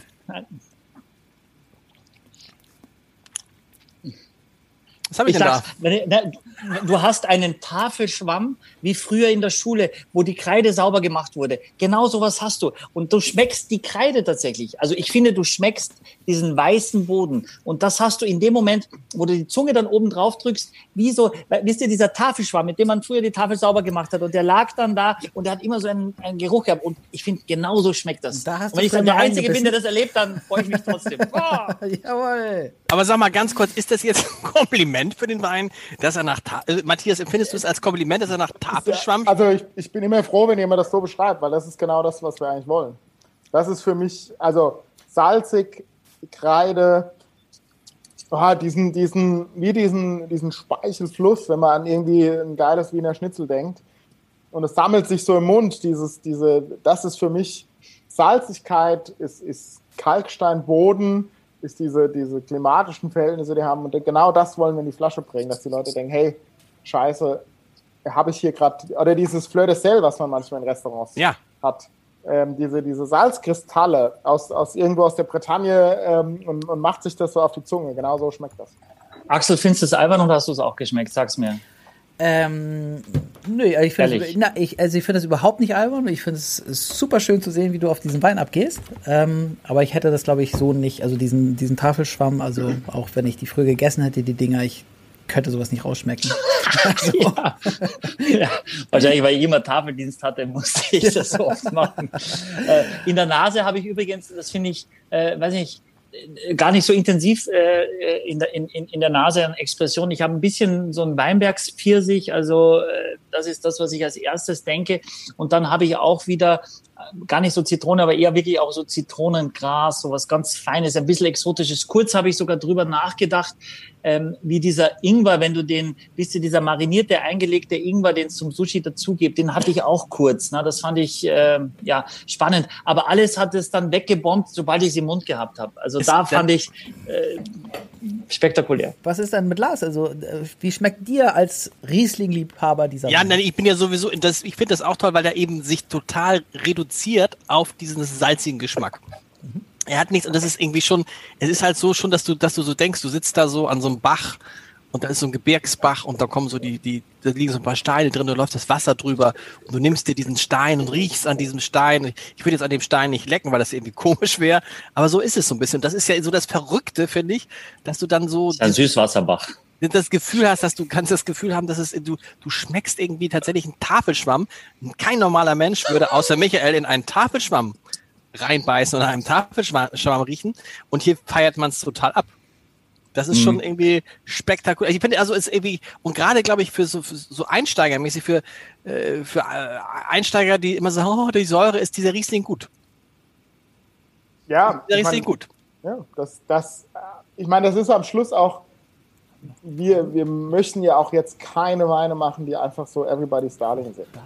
Ähm, dafür haben wir einfach einen anderen, wir möchten Weine machen, die bestmöglich die Herkunft widerspiegeln und nicht einfach was machen, was jedem schmeckt. Ähm, dafür soll man einfach in den Supermarkt gehen und für 5 Euro sich einen Riesling kaufen. Wenn wir wollen was machen, was auch ein bisschen, es kann auch ruhig polarisieren, das ist auch okay. Aber weißt du, was ich auch nochmal finde, übrigens jetzt in den, das ist ja, äh, mich, mich jetzt schlagen, aber in dem direkten Vergleich stinkt halt der Grauburgunder dann ab. Das ist ein guter Grauburgunder für einen Grauburgunder. Aber eben, wenn du dann siehst, du, dann siehst du, dass Riesling ist eine andere Welt. Und deshalb ist ja mein, äh, als Riesling-Liebhaber immer mein äh, Plädoyer, Leute, trinkt mehr Rieslinge. Lasst, ja, also absolut. trinkt auch andere, aber trinkt mehr Rieslinge, weil das ist ja. halt auch aus Deutschland, aus Deutschland gesehen, ist das halt unsere, äh, ist halt unser, unsere wichtigste Traube und da sind wir halt auch echt irgendwie, wir sind da nicht, ja, wir sind auch in einigen Teilen da äh, Weltspitze. Absolut. Definitiv, Abstand, definitiv. Ne? Ich muss, ich muss was sagen. Ja. Ich grüße ganz, ganz herzlich Katrin und Susanne. die haben mich eine sehr, äh, die haben was sehr Schönes geschrieben. Ähm, was haben die denn geschrieben, Axel? Über deine Mütze, über dein, über dein Cappy oder was haben die geschrieben? Nee. Nein, nee, die haben was ganz Nettes oh. geschrieben, aber sie vermissen auch eine Standardfrage von mir. Ich weiß gar nicht, was sie meinen könnten. Ich weiß es auch nicht, Axel. Aber was, was haben die denn, sag mal das Nette, was haben die denn Nette, was haben die denn Nettes geschrieben? Was haben die Nettes geschrieben? Axel, dein Lachen ist so sympathisch. Nee. Das, oh. Axel, das ist jetzt, das ist doch Fans. bescheuert zu sagen, die haben was Nettes geschrieben. Ja. Das glaube ich. Die meisten, danke, die meisten danke, gucken, die meisten gucken die Sache äh, deinetwegen, Axel. Ja. Das glaube ich auch. Ja, das glaube ich auch. Glaub ich Und die meisten sagen auch, kann der Lars mal ein bisschen weniger reden. Aber nein, kann er nicht. Ja. Aber trotzdem nochmal ein großes Plädoyer für Rieslinge. Also Leute, Michael, ich weiß nicht, wie du es siehst, kauf lieber fünf Rieslinge statt zehn Grauburgunder, oder? Matthias nickt. Ja, ja wie, ich, wie ich hier sehe, ist es, glaube ich, klar. Ähm, ähm, ich, ich, wenn ich das jetzt mit dem Tafelschwamm gesagt habe, weil ich, ich immer wieder sagen mir Leute, ich, ich rieche da so wenig oder ich schmecke das nicht und ich versuche es natürlich auf eine plakative Art und Weise zu erklären, um, um, um, um vielleicht da Freude dran zu haben. Man muss auch nicht alles totdrehen und 17 Mal hineinriechen und, und irgendwas sich ausdenken. Aber das ist natürlich das, was, was einem Freude macht, wenn man erste Erfolgserlebnisse hat, wenn man sich mit Wein beschäftigt, wenn man dem irgendwie folgen kann. Und wenn man nur das eine oder andere aufnimmt und sagt, ja, das habe ich tatsächlich auch. Und ich weiß, dass ganz für ganz viele sich dann extrem drüber freuen, auch in meinem Beisein hier, wenn Leute dann irgendwas riechen oder sagen, alle ganz vorsichtig, nur nichts Falsches sagen und dann irgendwas wirklich drauf haben, wo, wo, wo ich dann sage, ja, finde ich finde ich auch, dass das so ist und das äh, ja, das wie, wie, wie kann man wie kann man denn ähm, das trainieren? Also, was kann ich tun? Also, ich, ne, ich rieche häufig die Dinge, wenn du sie benennst, aber und ich rieche häufig irgendwas, was ich aber nicht benennen kann. Und wie kann ich das mehr trainieren, dass ich da irgendwie selber drauf komme, dass das jetzt äh, mhm. Tafelschwamm ist oder ähnliches? ja. So alle, zum Beispiel also alle zwei Wochen, alle zwei Wochen vier Flaschen trinken ist ein mhm. ganz gutes Mittel. Ja, Gut, Matthias ist Önologe, der kann die Frage besser beantworten. Ach so, bisschen ja. wenig vielleicht jetzt, aber ähm, also was, was, was mir persönlich viel geholfen hat, ist einfach mit, mit Leuten Wein trinken, die tatsächlich mehr Ahnung haben als man selbst. Ähm, und, und, und die auch äh, ähm, einfach äh, ja, glaube ich, auch was das, das Allgemeinwissen, was, was Wein betrifft, viel Ahnung haben, schon viel getrunken haben und sich an diesen orientieren. Ansonsten, glaube ich, gibt es auch, auch ganz tolle ähm, äh, Dinge, glaube ich, die man sich auch, auch gerade das Thema Weinführer, wenn man dort Dinge liest und sich den Wein kauft und aufmacht und dann nochmal schaut, okay, was haben andere vielleicht geschrieben? Und, und ganz viele Weingüter haben auch, oder auch wir haben einfach auch Dinge, die man sich anfordern kann per, als, als PDF, wo schon Weinbeschreibungen mit drinstehen und sagen, hey, ich, ich habe den Wein gekauft, ähm, was schreiben andere darüber? Und das probieren so ein bisschen nachzuvollziehen. Und dann gibt es natürlich so ein bisschen diese High-End-Variante. Es gibt, glaube ich, bei einem großen Online-Kaufhaus ähm, äh, gibt es auch sogar solche Art so Koffersets, wo sogar ähm, Aromen in so kleinen Fläschchen, so in so Apothekerfläschchen drin sind, wo man bestimmte Aromen äh, nachvollziehen kann. Und auch das ist äh, vielleicht eine Variante. Und einfach zu einem guten Fachhändler gehen vor Ort. Da gibt es ja auch gerade in Hamburg etliche, ich da kann jetzt keinen nennen, aus, aus verschiedenen Gründen, aber es gibt sehr gute Händler in Hamburg, die auch, auch glaube ich, ganz tolle äh, ja, Weinproben auch einfach anbieten und vor Ort gehen, die Leute auch zu unterstützen und, und, und da äh, sich das, die Dinge erklären zu lassen und dort auch lokal wieder zu kaufen. Und ich glaube, das ist auch was, was äh, wo man auch sehr viel lernen kann. Mhm. Axel, tust natürlich jetzt auch Michael ein bisschen, also wie kann man am meisten über Wein lernen, indem man Michael Coutet, Coutet? dem Michael, dem Michael, dem Michael zu, ich meine, ich habe noch nie in meinem Leben so viel gelernt, genau wie du es gesagt hast, weil Michael sich tatsächlich, was wir am Anfang alle nicht wussten, extrem gut auskennt mit Wein und auch diese Begeisterung rüberbringt. war ja klar, wer mit ihm arbeitet. Oder? Mit ihm, deshalb, ich würde jeden raten, Axel, vielleicht auch dir noch mal, guck dir alle Folgen von vier Flaschen an, an denen du eigentlich auch teilgenommen hast. Und ähm, Axel, was haben die geschrieben? Die, wer war das? Die Katrin? Ist es die Katrin? Ja, Axel, lies es jetzt mal vor, bitte. Katrin und Susanne, äh, ne? Katrin aus, ist es Katrin aus Hamburg? Ist es die Katrin aus Hamburg oder ist es die Katrin nicht aus Hamburg? Oh. Ähm, Was steht denn da? Ich, ich, weiß nicht, ich weiß nicht genau. ich weiß nicht genau, wo sie herkommt. Oh, wie er sich freut, Michael, ja, das ist so niedlich. Oh, Sag doch schön. mal, was hat sie denn geschrieben? Naja, sie, sie vermissen ja meine Standardfrage. Und ähm, was, was kann das für eine Frage sein, Lars? Ne, die Frage ist natürlich, was ist jetzt mit dem vierten Wein? Was ist mit dem vierten Wein? Was ist mit dem vierten Wein? Nee, die Frage, meine Standardfrage. Nein, nein, nein, nein, nein. Du kommst mit der Standardfrage, ich will jetzt erstmal wissen, was sie über dich geschrieben haben. Das macht mich natürlich neidisch ein bisschen. Was? Ich weiß nicht. Vielleicht kann Katrin und Susanne ja mal was über dich schreiben. Gibt es denn noch eine Frage, gibt es denn noch eine Frage, die die Leser, äh, Leser, die die Zuhörer und Zuhörerinnen haben, die wir noch nicht beantwortet haben? ich habe das Gefühl, dass Katharina sich nicht ja, traut, die Fragen zu stellen. Doch, ich, also gibt es da noch was, Katharina? Ja. Ja, ja, ja, oh ja. Siehst du, Sache, siehst du? Siehst du? Siehst du? Genau, also lasst euch Zeit, lasst euch Zeit. Es gibt die Frage, Szenario, man kommt in ein Restaurant, es gibt eine riesige Weinkarte, der Kellner hat aber gar keine Ahnung. Woran orientiert man sich da, welchen Wein man nimmt? Gut, das ist, finde ich, das ist echt leider super, sehr häufig. Ist leider eine sehr, sehr, sehr gute Frage. Hm. Hm. Riesling um, schon mal. Ähm. Riesling? äh, ja, pff, äh, schwierige Frage. Ähm, man könnte natürlich äh, vorsichtig fragen, ob es jemand anders im Haus gibt, der ein bisschen was dazu sagen kann zu der Weinkarte, weil es muss ja irgendwer die zusammengestellt haben. Wenn es eine Weinkarte mit 20 Weinen ist, dann wahrscheinlich nicht. Wenn es eine Weinkarte mit 500 Weinen ist, muss es wahrscheinlich jemanden geben, der sich ein bisschen damit beschäftigt, also, äh, weil sonst wäre es nicht so ambitioniert. Ähm, ich glaube, man muss, ähm, also als höflicher Gastgeber würde man erstmal in die Runde fragen, ähm, ja, ich würde gerne einen Wein aussuchen, gibt es irgendwas, was ihr gar nicht mögt oder was ihr unbedingt mögt, äh, um seine Gäste erstmal ins Spiel zu holen. Aber dann ist doch schon schwierig, dann sagen, dann sagen mindestens zwei, oh, Riesling ist mir zu sauer. Dann ja, ist Riesling schon raus nicht. und dann bestellst du hm. doch wieder einen Grauburgunder. Hm. Ja, das würde ich dann machen. Wenn keiner da ist, der mich berät, äh, würde ich lieber auf Nummer sicher gehen. Meine erste Intention wäre, dass meine Gäste ja glücklich sind, egal was es dann zu trinken gibt, ob ich das mag oder nicht. Ähm, und, äh, und dann würde ich mir natürlich etwas jetzt äh, meistens wird der, der günstigste Wein auf keiner Weinkarte bestellt äh, und man fängt also erst ab dem zweit, zweit oder dritten. Ach, ist das so? Der günstigste Wein wird nie bestellt? Musst du eigentlich gar nicht da haben. Aber du brauchst ihn doch, damit sozusagen jemand weiß, was der zweitgünstigste Wein ist. Du brauchst ihn, aber du musst ihn physisch nicht haben. Du kannst ihn aufschreiben einfach. Das ist tatsächlich so, ja. Weil es den Leuten peinlich ist. Oh, peinlich, den 19 Euro, den 19 ja. Euro gibt's nicht. Was ist der billigste Wein bei euch, die billigste Flasche? Bei uns im Weingut oder bei Michael? Nee, nee, nee, hier bei Michael. 34. 34. Oh. Uiuiui. Wird aber nicht bestellt. Äh, ja, schon, äh, weil wir zwei noch für, also ne, wir haben zwei für 32, aber wir wurden nie, noch nie verkauft. Noch nie? Das, noch nie, das ist krass. Also ich glaube, ich würde sofort kaufen. Aber Aber ist es nicht bei, tatsächlich bei vielen so, dass man erstmal sagt, also wo guckt man zuerst hin? Guckt man zuerst auf so, muss man mal einen Tipp geben, auf die Rebsorte, das ist ja schon mal. Aufs Land, glaube ich, eher. Aufs Land. Aufs Land? Eher, mh, genau.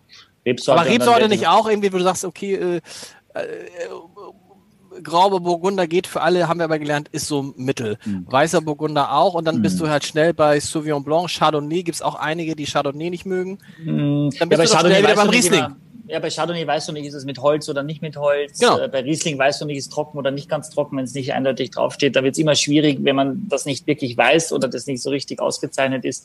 Ähm, also man sollte sich dann eher quasi, wahrscheinlich orientiert man sich beim, beim Preis. Was man aber den Kellner immer fragen kann, ist natürlich, was er empfehlen würde, weil meistens empfehlen Kellner in Restaurants immer die Weine, wo sich am wenigsten Gäste beschweren. Und deswegen kann man auch einen Wein empfehlen, der äh, kann man auch nach einer Empfehlung fragen, auch wenn jemand vermeintlich nicht ganz so viel Ahnung hat. Und da würde man auch das Selbst, Selbstvertrauen des, äh, des Service-Mitarbeiters. Ja, aber ist das tatsächlich Grauburgunder? Also wenn die immer das empfehlen, wo sich die wenigsten beschweren? Äh, meistens ja. Leider ist das auch so. Ja. Schenken wir nochmal den letzten, nicht, dass wir jetzt hier, wir haben noch eine. Ja, nein, Katharina muss doch noch eine Frage stellen. Ja, natürlich, wir müssen auch den letzten. Ja, ja, wir müssen aber den letzten schon mal einschenken und, und wir können auf den, den Leute trotzdem den letzten Riesling, weil das ist ja der hochwertige Riesling, erste Lage. Wir alle wissen, erste Lage sagt gar nichts erstmal. Nein, aber das ist der beste Riesling, den ihr habt. Korken. Äh, und einschenken, ein bisschen atmen lassen und rieche. Und der ist auch, glaube ich, der ist ein, der, der, der lässt sich schon gut an. Katharina, Frage. Ja, genau. Also die richtet sich an dich, Michael. Und zwar hast du eben geschüttelt, die Flasche, Richtung Verschlusskappe. Was hat es damit auf sich? Nur Show oder? Ah, nein. Oh, naja, sicherlich. Was sonst? Das überlasse ich anderen in diesem Podcast. sondern, ich, äh, sondern tatsächlich ist meine Flasche nicht ganz im Eis, sondern, und gerade wenn die Flaschen so lang sind, dann hast du die oft nur bis hier im Eis. Aber was du zuerst einschenkst, ist das hier oben und dann ah. ist das warm. Und dann schüttle ich es einmal, dass sich die Kälte von hier unten gleichmäßig verteilt. Das ist das Einfache. Danke, Michael, dass du uns diesen Tipps in der 25. Folge gibst. Ja, das funktioniert ja nur, wenn vorher den Korken drauf zu machen, das, dann ja. schüttelt sich besser. genau. Das geht ja nur, wenn du Eiswürfel hast oder so. Genau, Sonst, genau, genau ähm, das habe ich mit dem Champagner gemacht, letzte Folge. das stimmt, ja. Das stimmt. Ohne Korken, Axel, oder was? Nee, mit Korken, der, mit Korken aber genau das war das Problem. Der Riesling ist natürlich jetzt, ja. das muss man sagen, der letzte Riesling ist natürlich allein schon in der Nase. Also wir, Entschuldigung, ist für mich eine andere Liga als alles andere, was wir vorher getrunken haben ja, das ähm, war jetzt, glaube ich, auch nicht so schwer, dadurch, dass es der letzte Wein ist. Ich, ich komm, ja, genau, also wir, wir haben jetzt tatsächlich. Beiseite. Ja. Was haben wir, Axel? Ich komme ein bisschen durcheinander mit, mit den Weinen, die wir jetzt hier haben. Weil ich ja, mit dem goldenen oben. Mit dem goldenen, schwarz-rot-gold. Westhofener Riesling 2019. Ähm, und sprechen hier über ein, einen Wein aus ersten Lagen, also aus klassifizierten Lagen. Da kommen wirklich Menschen, die haben noch mehr Axel, ihr fake das hier. Sorry, yes, Axel, alles, ihr fake das. Nein, nee, hier alles. Das sehe ich doch. Alles am ja. Start, alles am Start. ja. ja, wirklich hier. Was sorry, Matthias, sorry, Matthias. Und wir reden jetzt hier über einen Wein aus, aus klassifizierten Lagen. Also das, das sind Lagen, die wirklich äh, auch teilweise sogar von Geologen eben bewertet wurden, wie sind die, die klimatischen Verhältnisse, die mikroklimatischen Verhältnisse, wie sind die Bodenverhältnisse und welche Historie haben auch diese Lagen. Und nur aus diesen Lagen darf man dann so einen hochwertigen Wein machen. Und wir reden hier über Westhofener Riesling, ähm, also aus unserer Heimatgemeinde, wo das Weingut herkommt und wo vor allem ähm, der ganz berühmte Wein, der Moorstein Riesling, der qualitativ nochmal eins oben drüber ist wo manche äh, Restaurants in Hamburg auch ganz schöne 3-Liter-Flaschen immer bekommen jedes Jahr. Sag mal, welche Restaurants sind das? ja, Michael natürlich. Ach, oh, ja gut. ähm, Die verschenkt er auch gern weiter. Passen in keinen Kühlschrank, aber macht nichts. Kaum. ähm, und auf jeden Fall kommt es aus diesen jüngeren Anlagen, wo der Moorstein, also großes Gewächs, herkommt. Und es ist Kalk pur. Also wir reden hier über Lagen, die eine reine Südausrichtung haben die auf der Oberschicht vom Boden so ein bisschen Tonmergel haben und dann reiner Kalkfels. Und das wird komplett im großen Holzfass vergoren und vinifiziert. Äh, aber in sehr alten Holzfässern, teilweise 60 Jahre alt und älter. Und das ist was, was, was natürlich noch extrem jung ist. Wir reden hier über einen Wein, der seit äh, ja, Mitte Juli wurde das abgefüllt, also vor einem guten Monat ist noch ein wie Kindsmord eigentlich. Ähm, das in fünf Jahren, äh, da macht man jeden äh, jeden Menschen mit glücklich. Äh, das ist noch sehr jung, aber es zeigt so ein bisschen schon das Potenzial, finde ich. Aber ist natürlich sehr jung. Aber Michael kann das, glaube ich. Äh und er hat dieses, Michael, wie heißt dieses, dieses ganz charakteristische, oh, ich komme nicht auf den Namen, auf dieses Gewürz. Das habe ich gerade so stark in der Nase gehabt. Äh, Muskat. Ich habe wirklich an Muskat gerade gedacht, ja. Ah, Leute! Nicht schlecht. Leute, muss, ja, äh, weh. äh, nehmt mal einen Schluck in der Nase Muskat. Unfassbar. Aber, nur aber das ist natürlich- aber das ist noch mal- abgeredet Nuss. Nee, aber das ist nochmal wirklich, dass man sagt, also da kann man ja sagen, man kann die ersten drei Flaschen trinken, aber das ist natürlich hier, das ist ganz großes Kino. Vor allem, weil wir natürlich über eine ganz andere Länge. Also, das ist so ein bisschen wie wenn man einen guten, einen guten, richtig guten Whisky zum Beispiel hat. Es bleibt einfach im Mund. Ja. Und da, das ist dieses Thema, wenn, wenn diese Weinexperten immer sagen, Länge, Länge, Länge, der Wein bleibt lang im Gaumen und so weiter.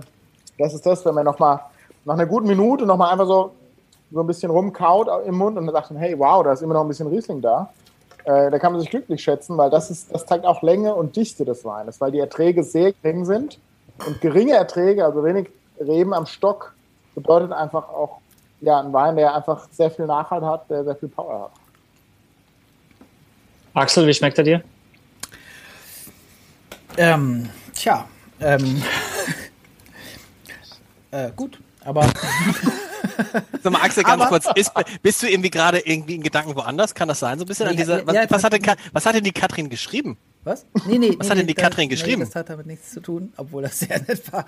Aber äh, Oh, weißt du, weißt du, das ist, kannst du jetzt mal sagen, was sie geschrieben nein, hat? alles gut, alles gut. Das Aber die anderen, unsere Mithörer, die haben das doch auch gelesen. Dann können die das jetzt, die wissen es sowieso. Das ist ja, Ja, fies, dass nee, du uns hier im nee, Dunkeln. Nein, die, die, die, haben, die haben geschrieben, dass sie Fans von mir sind. Das fand ich sehr nett. Also ich, ähm, Das ist ja total nett. Das, ist kann man doch sagen. nett, Aber da, das haben die doch bestimmt ein bisschen, bisschen plakativer geschrieben. das nee, glaub ich nein, nein, nein, nein, nein, nein, nicht, Nein? nicht platt. Das war einfach nur. Nein, nicht platt, aber halt so ein bisschen. Ah, du merkst, er ist ganz- verblumpt. Ja. Nee, Du aber bist ich schon ganz rot, Axel. Ja, das liegt am Licht. Aber ich kann erklären, woran ich gerade gedacht Süß. habe, als ihr über den Wein philosophiert habt. Ich habe äh, äh, mir die Frage gestellt, ob, obwohl ich eigentlich hier das alles ausspucke und ich trinke, die Polizei nachher doch den Alkohol riechen kann, wenn ich, wenn ich mit dem Auto nach Hause fahre. Na klar kann sie das, ja. Ja, ne? Das wird schwierig. Und du du musst natürlich-. Nein, du fährst, ja, du fährst mit der Bahn. Du fährst mit der Bahn. Du fährst mit der Bahn. Nee, ich fahre mit dem Auto. Heute fahre ich mit dem Auto tatsächlich. Aber ich will die Frage nicht schuldig bleiben. Also das ist, ähm, ich ehrlich gesagt kann ich es nicht beurteilen, aber äh, also es ist alles toll, aber ich bin irgendwie schon ein bisschen Zuckertyp tatsächlich, was natürlich auch äh, ne, mein Anfängertum zeigen mag. Aber mir fehlt bei allen Weinen, die ich hier hatte, ein bisschen Zucker. Also Die ich- Süße. Die Süße, ja, genau. Damit ich sagen kann, boah, das, das entwickelt einen Trinkfluss für mich und ich möchte davon mehr trinken. Aber bei dem kannst du jetzt ja nicht trinken. Hör jetzt auch auf, weil du noch irgendwie Auto fahren musst. Aber bei dem ist es so, ich finde genau, was Matthias sagt, der ist, du musst gar nicht trinken, der ist jetzt noch drin. Und ähm, das ist wirklich, äh, das ist wirklich, dieser Wein ist wirklich eine Sensation. Das Wort Sensation ist sehr schwierig nach drei Flaschen Wein, aber der ist wirklich eine Sensation, finde ich. Und dieses Muskatnuss, dieses, was du in der Nase Muskatnuss hast, also wenn du es trinkst und dann steigt es in die Nase, als ob du gerade die Muskatnuss abgerieben hast. Ist ja übrigens auch nicht jedermanns Sache, ne? Muskatnuss, aber meine schon in dem Zusammenhang jetzt. Also was du, finde ich, am Gaumen total merkst, wenn du den Wein im Mund hast, dass es eine größere Viskosität hat. Also du spürst gleich, dass eine größere Kraft im Mund ist, dass es nicht zähflüssig wirkt, aber du merkst, dass es dichter ist. Ich finde, das merkst du am Gaumen schon, Ja. dass es einfach eine andere, äh, ob es besser ist oder erstmal dahingestellt, aber du merkst einfach, dass eine andere Kraft nochmal gleich dahinter ist. Äh, Kann das und eigentlich, sag mal, kann das eigentlich bei den Weißweinen, bei den deutschen Weißweinen eigentlich nur der Riesling? So stark? Nein. Also, da muss, also ich glaube, es gibt inzwischen auch ganz viel, ähm, muss man ja mal eine Lanze brechen für andere große Weine, große Weingüter, die auch mit anderen Rebsorten ganz tolle. Also sag mal, welche, welche kommen denn in die Richtung? Also für mich, äh, ja, auch, auch gerade das Thema Chardonnay, Weingut Huber in, in Baden, im südlichen, äh, aus in der Nähe von Freiburg gelegen, äh, oder auch das Weingut Fürst in Franken. Also es gibt ganz tolle Fürst. Weingüter, die. die Hatten wir auch schon, ne? Fürst. Hatten wir alles schon. Burgunder Also, Weingut aus, aus, aus Burgunder Rebsorten ganz große Weine machen, ähm, wo natürlich auch das Thema Klimaerwärmung ähm, auch Deutschland so ein bisschen in die Karten spielt in manchen Regionen. Also gerade Theresa Breuer oder auch uns oder auch von der Nahe, Dönhoff, Schäfer Fröhlich, Emre Schönleber, um jetzt mal ein paar zu nennen. Äh, auch, auch da profitiert man. Man mag es ja kaum sagen wollen, aber Klar. das ist wirklich so. Haben wir noch Fragen? Katharina, Haben wir Axel? Noch? Wir haben noch Fragen. Sehr gut, die sind ja wichtig, weil wir kommen so allmählich ja schon zum Ende. trotz aller Begeisterung für diesen unfassbar guten Riesling. Katharina. Genau, es geht um die Süße, die Axel schon angesprochen hat. Ähm, und zwar fragen verschiedene Zuschauer, wie ist die Säure jeweils der Rieslinge und ähm, wie ist die Restsüße jetzt bei diesem letzten Wein? Also wir, wir reden jetzt beim, beim, beim Gutsriesling, also bei diesem hier, wo nur Riesling trocken draufsteht. Äh, da haben wir äh, ca. 4,5 Gramm Restzucker und ca. 8,5 Gramm Säure. Ähm, und beim, beim Westhofener Riesling haben wir eine ähnliche Säure, aber sind noch mal ein gutes Gramm weniger, was, die, was der Restzucker betrifft. Und wir hatten vorhin schon mal 0,8 Gramm bei dem. Beim Grauburgunder, ja. Beim Grauburgunder. Okay. Katharina, was wollen die Leute, was, was sollen die noch wissen? Genau, dann gab es noch eine Frage zum ähm, Grauburgunder. Da war vorhin die Rede wohl von rosa. Äh, das hat für Verwirrung gesorgt, die Farbe. Mhm, ja, also das, das, ja. Matthias, du ja, sorry. Ja, also das, das Michael hat es vorhin ja schon erwähnt, also die, die Grauburgunder Traube oder die Burgunder Rebsorten, also Weißburgunder, Grauburgunder, Spätburgunder, Chardonnay und Auxerrois, das nennt man diese Burgunder Familie. Und, und Grauburgunder ist eine Rebsorte, die eigentlich eine weiße Rebe, also eine weiße Traube ist. Aber die Burgunderfamilie sind, driftet man so ein bisschen ab ins Biologische, sehr instabil, was, was die Biolo Biologie betrifft. Also sie mutieren sehr schnell. Und es gibt Grauburgunder Trauben, Träubchen, die sind wirklich wie mit dem ähm, Zirkel gezogen, 50% weiß und 50% ja so rötlich, gräulich, daher ja auch der Name. Und, und es kann natürlich sein, wenn man sehr lange die Trauben anquetscht und im eigenen Saft stehen lässt, also diese Maischestandzeit macht, dann lösen sich, löst sich natürlich ähm, die Farbpigmente und der Wein wird eher rötlich, beziehungsweise irgendwann rosé. Und daher kommt auch das Thema, dass, dass manche Grauburgunder eher in dieses Rosé, bisschen hochfarbiger gehen, je nachdem, wie lange man eben diese, diese Maischestandzeit macht. Noch Dank. Fragen? Gibt es? Ich hoffe, das war verständlich. Es war, ja, Leute, ich bin, ich bin völlig äh, geflasht von diesem äh, Riesling. Das ist irgendwie. Ich finde den auch so. Ja. Es bestätigt mich natürlich immer wieder in diesem, deshalb müssen wir nochmal sagen, also Riesling, Riesling, Riesling, ne? Und man kann so viel ausprobieren und ich bin immer noch ein großer Fan von den äh, Rieslings von Günter Jauch. Vielleicht machen wir nochmal so einen Abend mit Günter Jauch mit Leuten, die sich dazuschalten können, weil auch da diese, diese von Otte Grafe Riesling, die kennst du auch, diese Kabinett, die dann auch nur sieben oder acht Prozent Alkohol haben, die einfach äh, eine Sensation sind, ne? von der Qualität her. Vor allem kann man da noch fahren mit. Du kannst so kann man auch, ja. und kannst noch fahren. Hey.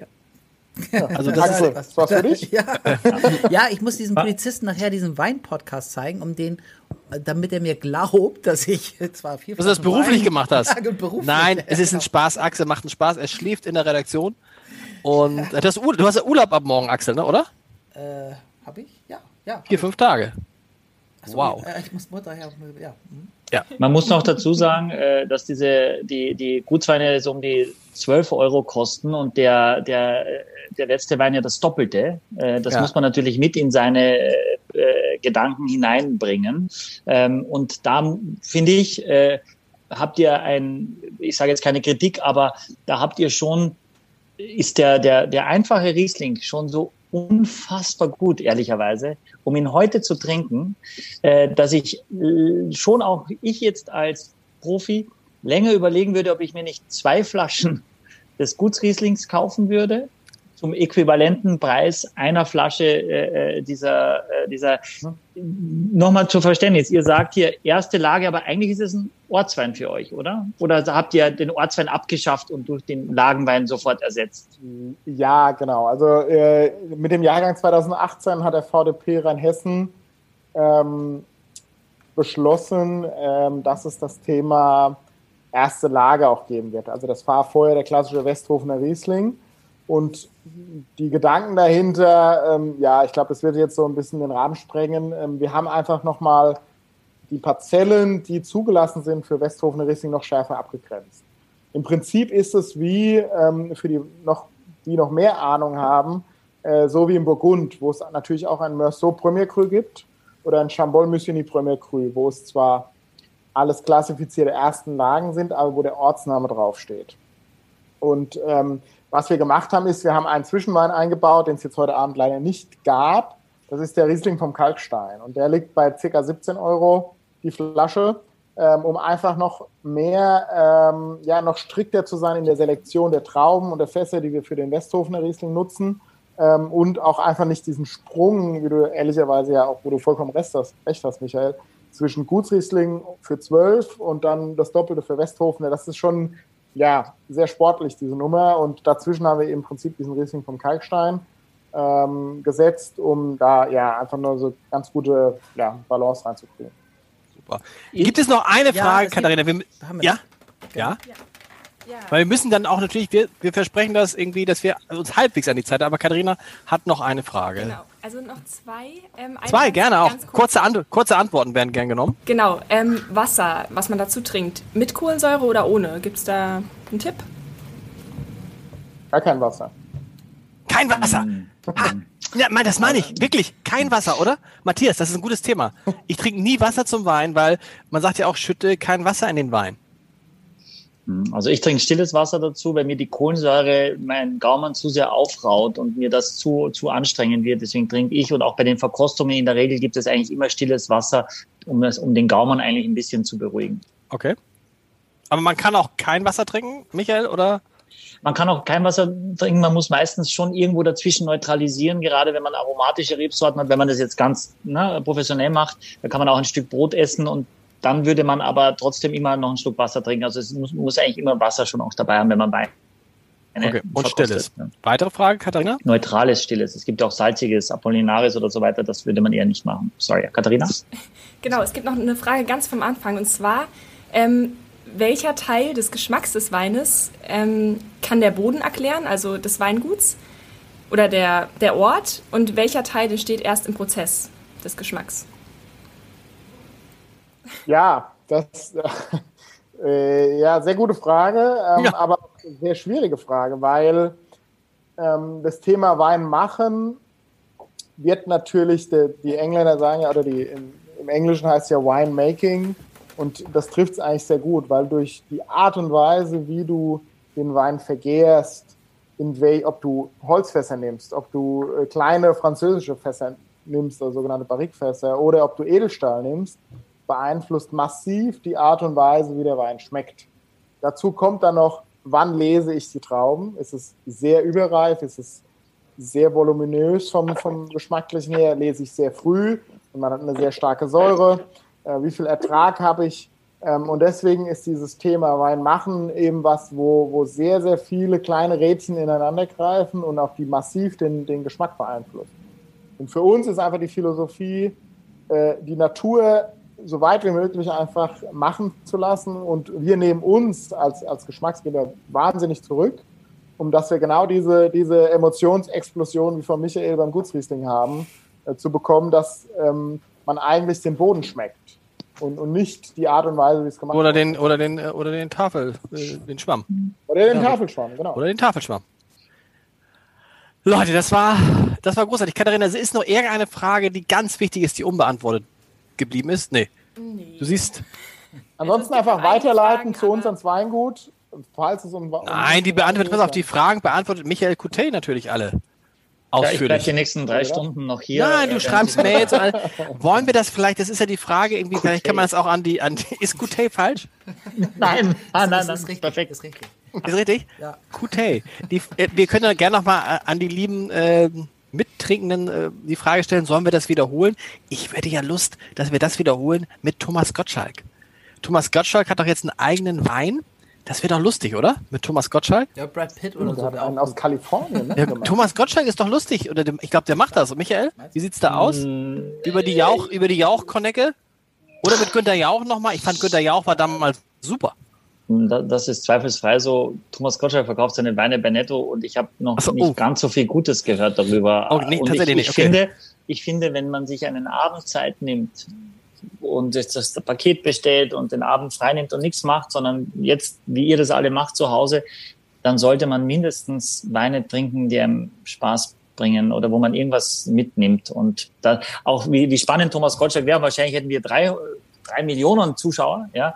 Ähm, aber Aber weiß keine, keine Freude. Wir suchen Also, wieder, ja. wir suchen vielleicht nochmal zum Ende des Jahres, um auch diese Corona-Zeit, kurz bevor der Impfstoff kommt, machen wir nochmal so einen Podcast, oder? Das wär's doch. Ähm, also ich, ich würde mich freuen, wenn, wenn uns die Leute schreiben, wie sie es fanden und, und ob sie es nochmal machen würden oder mit, mit Vorschlägen, was sie gerne trinken möchten. Und äh, klar, also ich fand es jetzt spannend äh, mit, mit Katharina. Ich hätte mir noch, also es waren ja schon viele und auch gute Fragen. Ähm, ja, schade, dass schon die Zeit schon vorbei ist. Ja, Von schade, weil wir, wir haben noch, wir, es gibt noch ein paar Fragen. Ne? Es liegt nicht daran, dass es gar wir keine können ja, ich hab Wie wär's denn, wenn die Leute ausschalten, die jetzt Ja, pass auf, wer, wer, wer, nicht, wer nicht mehr dabei sein will, dann lass uns doch jetzt versuchen, ähm, dass wir einfach nochmal ganz schnell die Fragen durch und ganz kurze Antworten, Michael. So Einsatzantworten. Und Michael, Michael, nicht, das, das mit dem Ausziehen war ein Spaß. Die, Overtime. So, okay, wir machen noch, wir machen noch, wir machen noch fünf, bleib, sechs bleib Minuten. wir machen noch fünf, sechs Minuten die wichtigsten Fragen. Katharina, ganz schnell Fragen. Zack, zack, zack. Und schnelle Antworten, Michael und Matthias. Okay, ähm, genau. Also ein, ein Raucher fragt oder ein, ein Mensch, der raucht. Ähm, manche Weine harmonieren ja mit einer Zigarette. Wie seht ihr das? Stimmt das oder ist das Einbildung? Ich bin Nichtraucher. Michael? Oh. Das habe ich noch nie gehört. Und ich habe schon so viel gehört. Wahnsinnig spannend. Äh, was passt zur Zigarette? Hm, es gibt sehr viel Weine mit so Raucharomen, ja, so, so Specklardo, so, so rauchig, aber passt das zwingend dazu? Keine Ahnung. Ich würde keine wahnsinnig tollen Weine äh, trinken zur Zigarette, weil das immer das Geschmacksbild auf jeden Fall verändert. Anders als Gummibären. Nächste Frage, Katharina. Ja. Westhofener äh, Riesling wie sollte man ihn lagern? Wann sollte man ihn am besten trinken? Matthias. 15 Grad ähm, im Keller, kein Sonnenlicht, gleichbleibende Temperatur äh, und dann nach drei bis fünf Jahren anfangen, jedes Jahr eine Flasche aufzumachen und sich sechs Flaschen bestellen. Und das heißt, du kommst dann bis 30 Jahre? Sechs Jahre. Nee, nach drei Jahren anfangen, jedes Jahr eine Flasche. Ach, jedes Jahr, okay, also nach drei Jahren, jedes Jahr eine Jahr. Okay, gut. Ja. Okay. Katharina, warum rennt Katharina immer so hin und her, weil ja, sie das. Schon die Frage zu lesen, ja. So. Ja, genau. Wir Aber haben ja zwei Computer. Merkt ihr, merkt ihr auch bei dem Großen das Salz auch bei dem Westhofer? Ne? Ja. Also das merkst du schon auch wirklich, finde ich, wahnsinnig intensiv. Hast auch. du die Muskatnuss jetzt auch schon mal gehabt, Michael? Habe ich auch gehabt. Ich überlege die ganze Zeit, was ich sonst an Frucht noch habe. Aber es ist gar nicht. Es ist Grüner Apfel. nee, Apfel habe ich jetzt nicht zum Beispiel. Oh, oh, Apfel wow. habe ich nicht. Was ist aus Katharina geworden? Hat ja, die schon ja, Feierabend? ich bin da. Ähm, also eine kurze Frage. Warum steht auf der Rückseite eines Weines Estate? Äh, ist dem begründet, dass wir ähm, ja, diesen Wein doch des, des Öfteren auch ins Ausland verkaufen. Und ah. dieses Thema Estate, um diese klare Abgrenzung zu haben, dass es eben der Wein ist, der nur aus Weinguts eigenen Rebsorten kommt. Und gerade äh, in, in den USA, Skandinavien, Hongkong und Co. ist das schon nochmal ein, ein klarer Qualitätsbegriff. Mhm. Leute, vielen Dank. Ich glaube, wir lassen jetzt mal alle alleine. Die können ja diese Weine noch weiter austrinken, weiter mit Freunden, Bekannten. Bei mir stehen die Nachbarn schon wieder vor der Tür und sagen, Moment, warum, warum bezieht ihr so? Was ist hier? Ist hier, das ist auch ein, eine wunderbare. Matthias, wir müssen uns bei dir bedanken. Wir müssen äh, Philipp allerliebste Grüße, Genesungswünsche schicken. Auf Alle, jeden. die heute mitgemacht haben, es hat großen Spaß gemacht, dass ihr so viele Fragen gestellt habt und dass ihr aus ganz Deutschland, das ist ja Wein verbindet, sagt Michael immer gern. Mhm. Und das hat sich heute wieder ähm, gezeigt. Michael, willst du noch dein, Jugend, dein Jugendwort des Tages sagen? Ähm. Ich will ja nicht flexen, aber ja. äh, mich würde interessieren noch zwei Sachen. Erste Frage, wie lange kann ich jetzt die Weine, wenn die gekühlt im Kühlschrank sind, äh, noch weiter trinken? Und zweite Frage, was war der Lieblingswein von meinen äh, vier Mitverkostern und von den Menschen zu Hause? Okay, alle schicken jetzt Lieblingsweine. Katharina zählt das aus. Mich, äh, Matthias, wie lange? Ein bis fünf Tage? Also bis Sonntag locker alle in Ruhe trinken. Gut. Wow. Das ist schon mal cool. Axel. Also, aber dann jetzt auch im ja. Kühlschrank. Ne? Ja. Wichtig im Kühlschrank und zudrehen, Korken drauf. Wenn ich den, den Schraubverschluss ganz fest zudrehe, äh, kann ich die auch hinlegen? Ja, aber ich würde es vorher über der Spüle testen, aber das geht. Okay. Korken, hin, Korken wieder verschließen und hinlegen, schwierig, ne? Tropft ja, irgendwie auch. raus, ne? Geht auch. Auch, okay, cool. Aber ja, lieber in die Kühlschranktür. Aber Kühlschranktür ist übrigens schwierig, weil eure Flaschen echt so groß sind. Ich muss meine da muss man dieses obere Fach so ein bisschen hoch. Ja, aber es ist ja nervt, ja. Musst du immer hin und her machen. Das ist ja furchtbar. Lieblingswein. Der einfachste Weg ist einfach trinken. Das ist Donnerstag. Der Freitag geht immer rum, sagt man doch. Lieblingswein. Matthias, was war deiner? Äh, Gutsriesling. Der einfache Gutsri Riesling. tatsächlich. Riesling trocken. Es ist für mich einfach Das geht immer. Das geht bei minus 10 Grad im Winterurlaub, das geht aber auch im Sommer bei 40 Grad. Es ist, ich liebe Riesling, das ist eindeutig, äh, ja. Ich ahne, was bei Michael die Antwort ist. Äh, ich möchte erst Axels Antwort hören. Achso, ja, oh. ich, ich, den Westhofener, tatsächlich. Ich bin, bin ein, bin offenbar doch ein Edelgaum. Natürlich. Das wusste ich schon vorher. Ich glaube, weißt du, was ich, was ich glaube, Axel? Weil der hat für mich eher so, so ein bisschen Schmelz, so eine leichte Cremigkeit. Und das ist aber auch durch die, durch die Kraft, äh, auf die Kraft zu schieben. Und deswegen kann ich mir das gut vorstellen, dass das, ich sage jetzt mal, bekömmlicher äh, ist, auch jetzt schon in dem jungen Stadium, auch wenn das Wort bekömmlich eigentlich grausam ist. Ich stehe total auf den Gutsriesling, ehrlich. Ja, also habt ihr eh gesehen, ich habe mich selber nicht wiedererkannt, wie emotional ich da geworden bin. Ähm, ah ja. Ich habe mich Tennis. selber nicht wiedererkannt. ja. Also finde ich großes Tennis, äh, auch ihr, ihr lieben Leute, wenn ihr nicht so viel Geld für Wein ausgibt, das mal zu machen, ähm, um, um zu sehen, so viel mehr kriegst du, glaube ich, nicht äh, an Wein für das Geld. Nicht, dass ich wüsste. Was sagen die, was sagen, was sagen die anderen? Gibt es da schon eine, eine Auswertung? Hat Katharina schon eine Auswertung gemacht? Was, wer liegt vorn? Ja, also es gibt keine Favoriten. Ähm, die Scheurebe wird oft genannt, der Gutsriesling ein paar Mal. Der Westhofener ist auch äh, mindestens jetzt fünfmal genannt worden. Und der ähm, Grauburgunder gar nicht, oder? Der Grauburgunder nicht, nee. Siehste, aber, aber, es gab auch das Ziel ist erreicht. Also alle. Viele haben alle geantwortet. Alle. Das ist, das ist für uns die, die beste Antwort. Leute, lasst uns in Kontakt bleiben, lasst uns das öfter machen. Ähm, ja, vielen Dank, Matthias. Wir, ja, wir, wir, wir, wir schenken Weine auch in Hamburg zu kaufen. Jetzt mal so, du in Hamburg, ähm, Wittmann. Ja. Äh, Michael, was können wir sagen, was kommt, was kommt in der nächsten regulären Folge von Vier Flaschen? Wen hast du denn Vielleicht da? Der Braunburgunder? Wen hast du denn da vorgesehen? Axel. Äh, tatsächlich habe ich mehrere Optionen, weil wir jetzt also ein bisschen durcheinander gewürfelt sind äh, in, in, unserem Timing. Ähm, und ich kann es an der Stelle heute äh, tatsächlich noch nicht verraten, weil ich es noch nicht so ganz genau weiß. genau, du kannst es nicht verraten, weil du nichts geplant hast, wie so oft. Aber wir lassen uns überraschen. Ich frage ja. bei Thomas Gottschalk an. Linda Zerwakis hätte auch Lust, aber es ist natürlich keine Winzerin. Aber es ist lustig, Linda Zerwakis. Toll, würde ich mich wahnsinnig freuen. Trinkt, tatsächlich, die trinkt ein Glas, sagt sie, und ist total betrunken ist egal, es gibt auch tolle griechische Weine. Äh, ähm, würde ich mich informieren und, und, und was mitbringen. Sehr gut. Äh, wir, wir wünschen dem Philipp natürlich ganz gute Besserung und morgen dem FC Bayern, euch beiden viel Erfolg gegen Barcelona. Bestimmt ein Spiel, wo wir den Podcast, wo du nicht eingesprungen wärst, wenn wir gesagt hätten, es wäre morgen Abend. Bei Matthias wird, auch immer, Matthias wird auch immer dunkler. Da sieht man, dass es da jetzt, äh, es wird Nacht. Screen. Ja, Sky läuft schon im Hintergrund. Nein. ich, Leute, ich setze mich noch in den Garten und trinke noch ein bisschen was und ihr hoffentlich alle auch. Vielen, vielen Dank für alle, die die mitgemacht haben. Hat große Freude gemacht. Ja, vielen Katharina, Dank auch von meiner Seite. Katharina, großartig. Auch für Axel, für den es ja der letzte Podcast war. Aufs Leben. Aufs Leben. Auf das Leben. Habt ihr eigentlich mitgekriegt, dass Jens Spahn gesagt hat, dass es, also, dieses, Jahr schon, dass es dieses Jahr schon Corona-Impfstoff gibt? Ja, das RKI hat auch gesagt, Jahresende gibt es ja, das. Ne? aber Jens Spahn heute auch, das ist doch auch eine tolle Nachricht. Ne? Also nochmal aufs, aufs Leben und Tschüss an alle aus. In Hamburg sagt man Tschüss. Was sagt man in Österreich? Servus. Schlecht sich. Schlecht. Vielen Dank, Matthias. Alles Liebe. Ciao. Ciao. Vielen Dank. Tschüss. Wenn ihr uns seht bei YouTube, dann könnt ihr hier alle Folgen angucken und dort geht's zum Artikel zu der heutigen Folge. Klickt rein. Ein Podcast von Funke.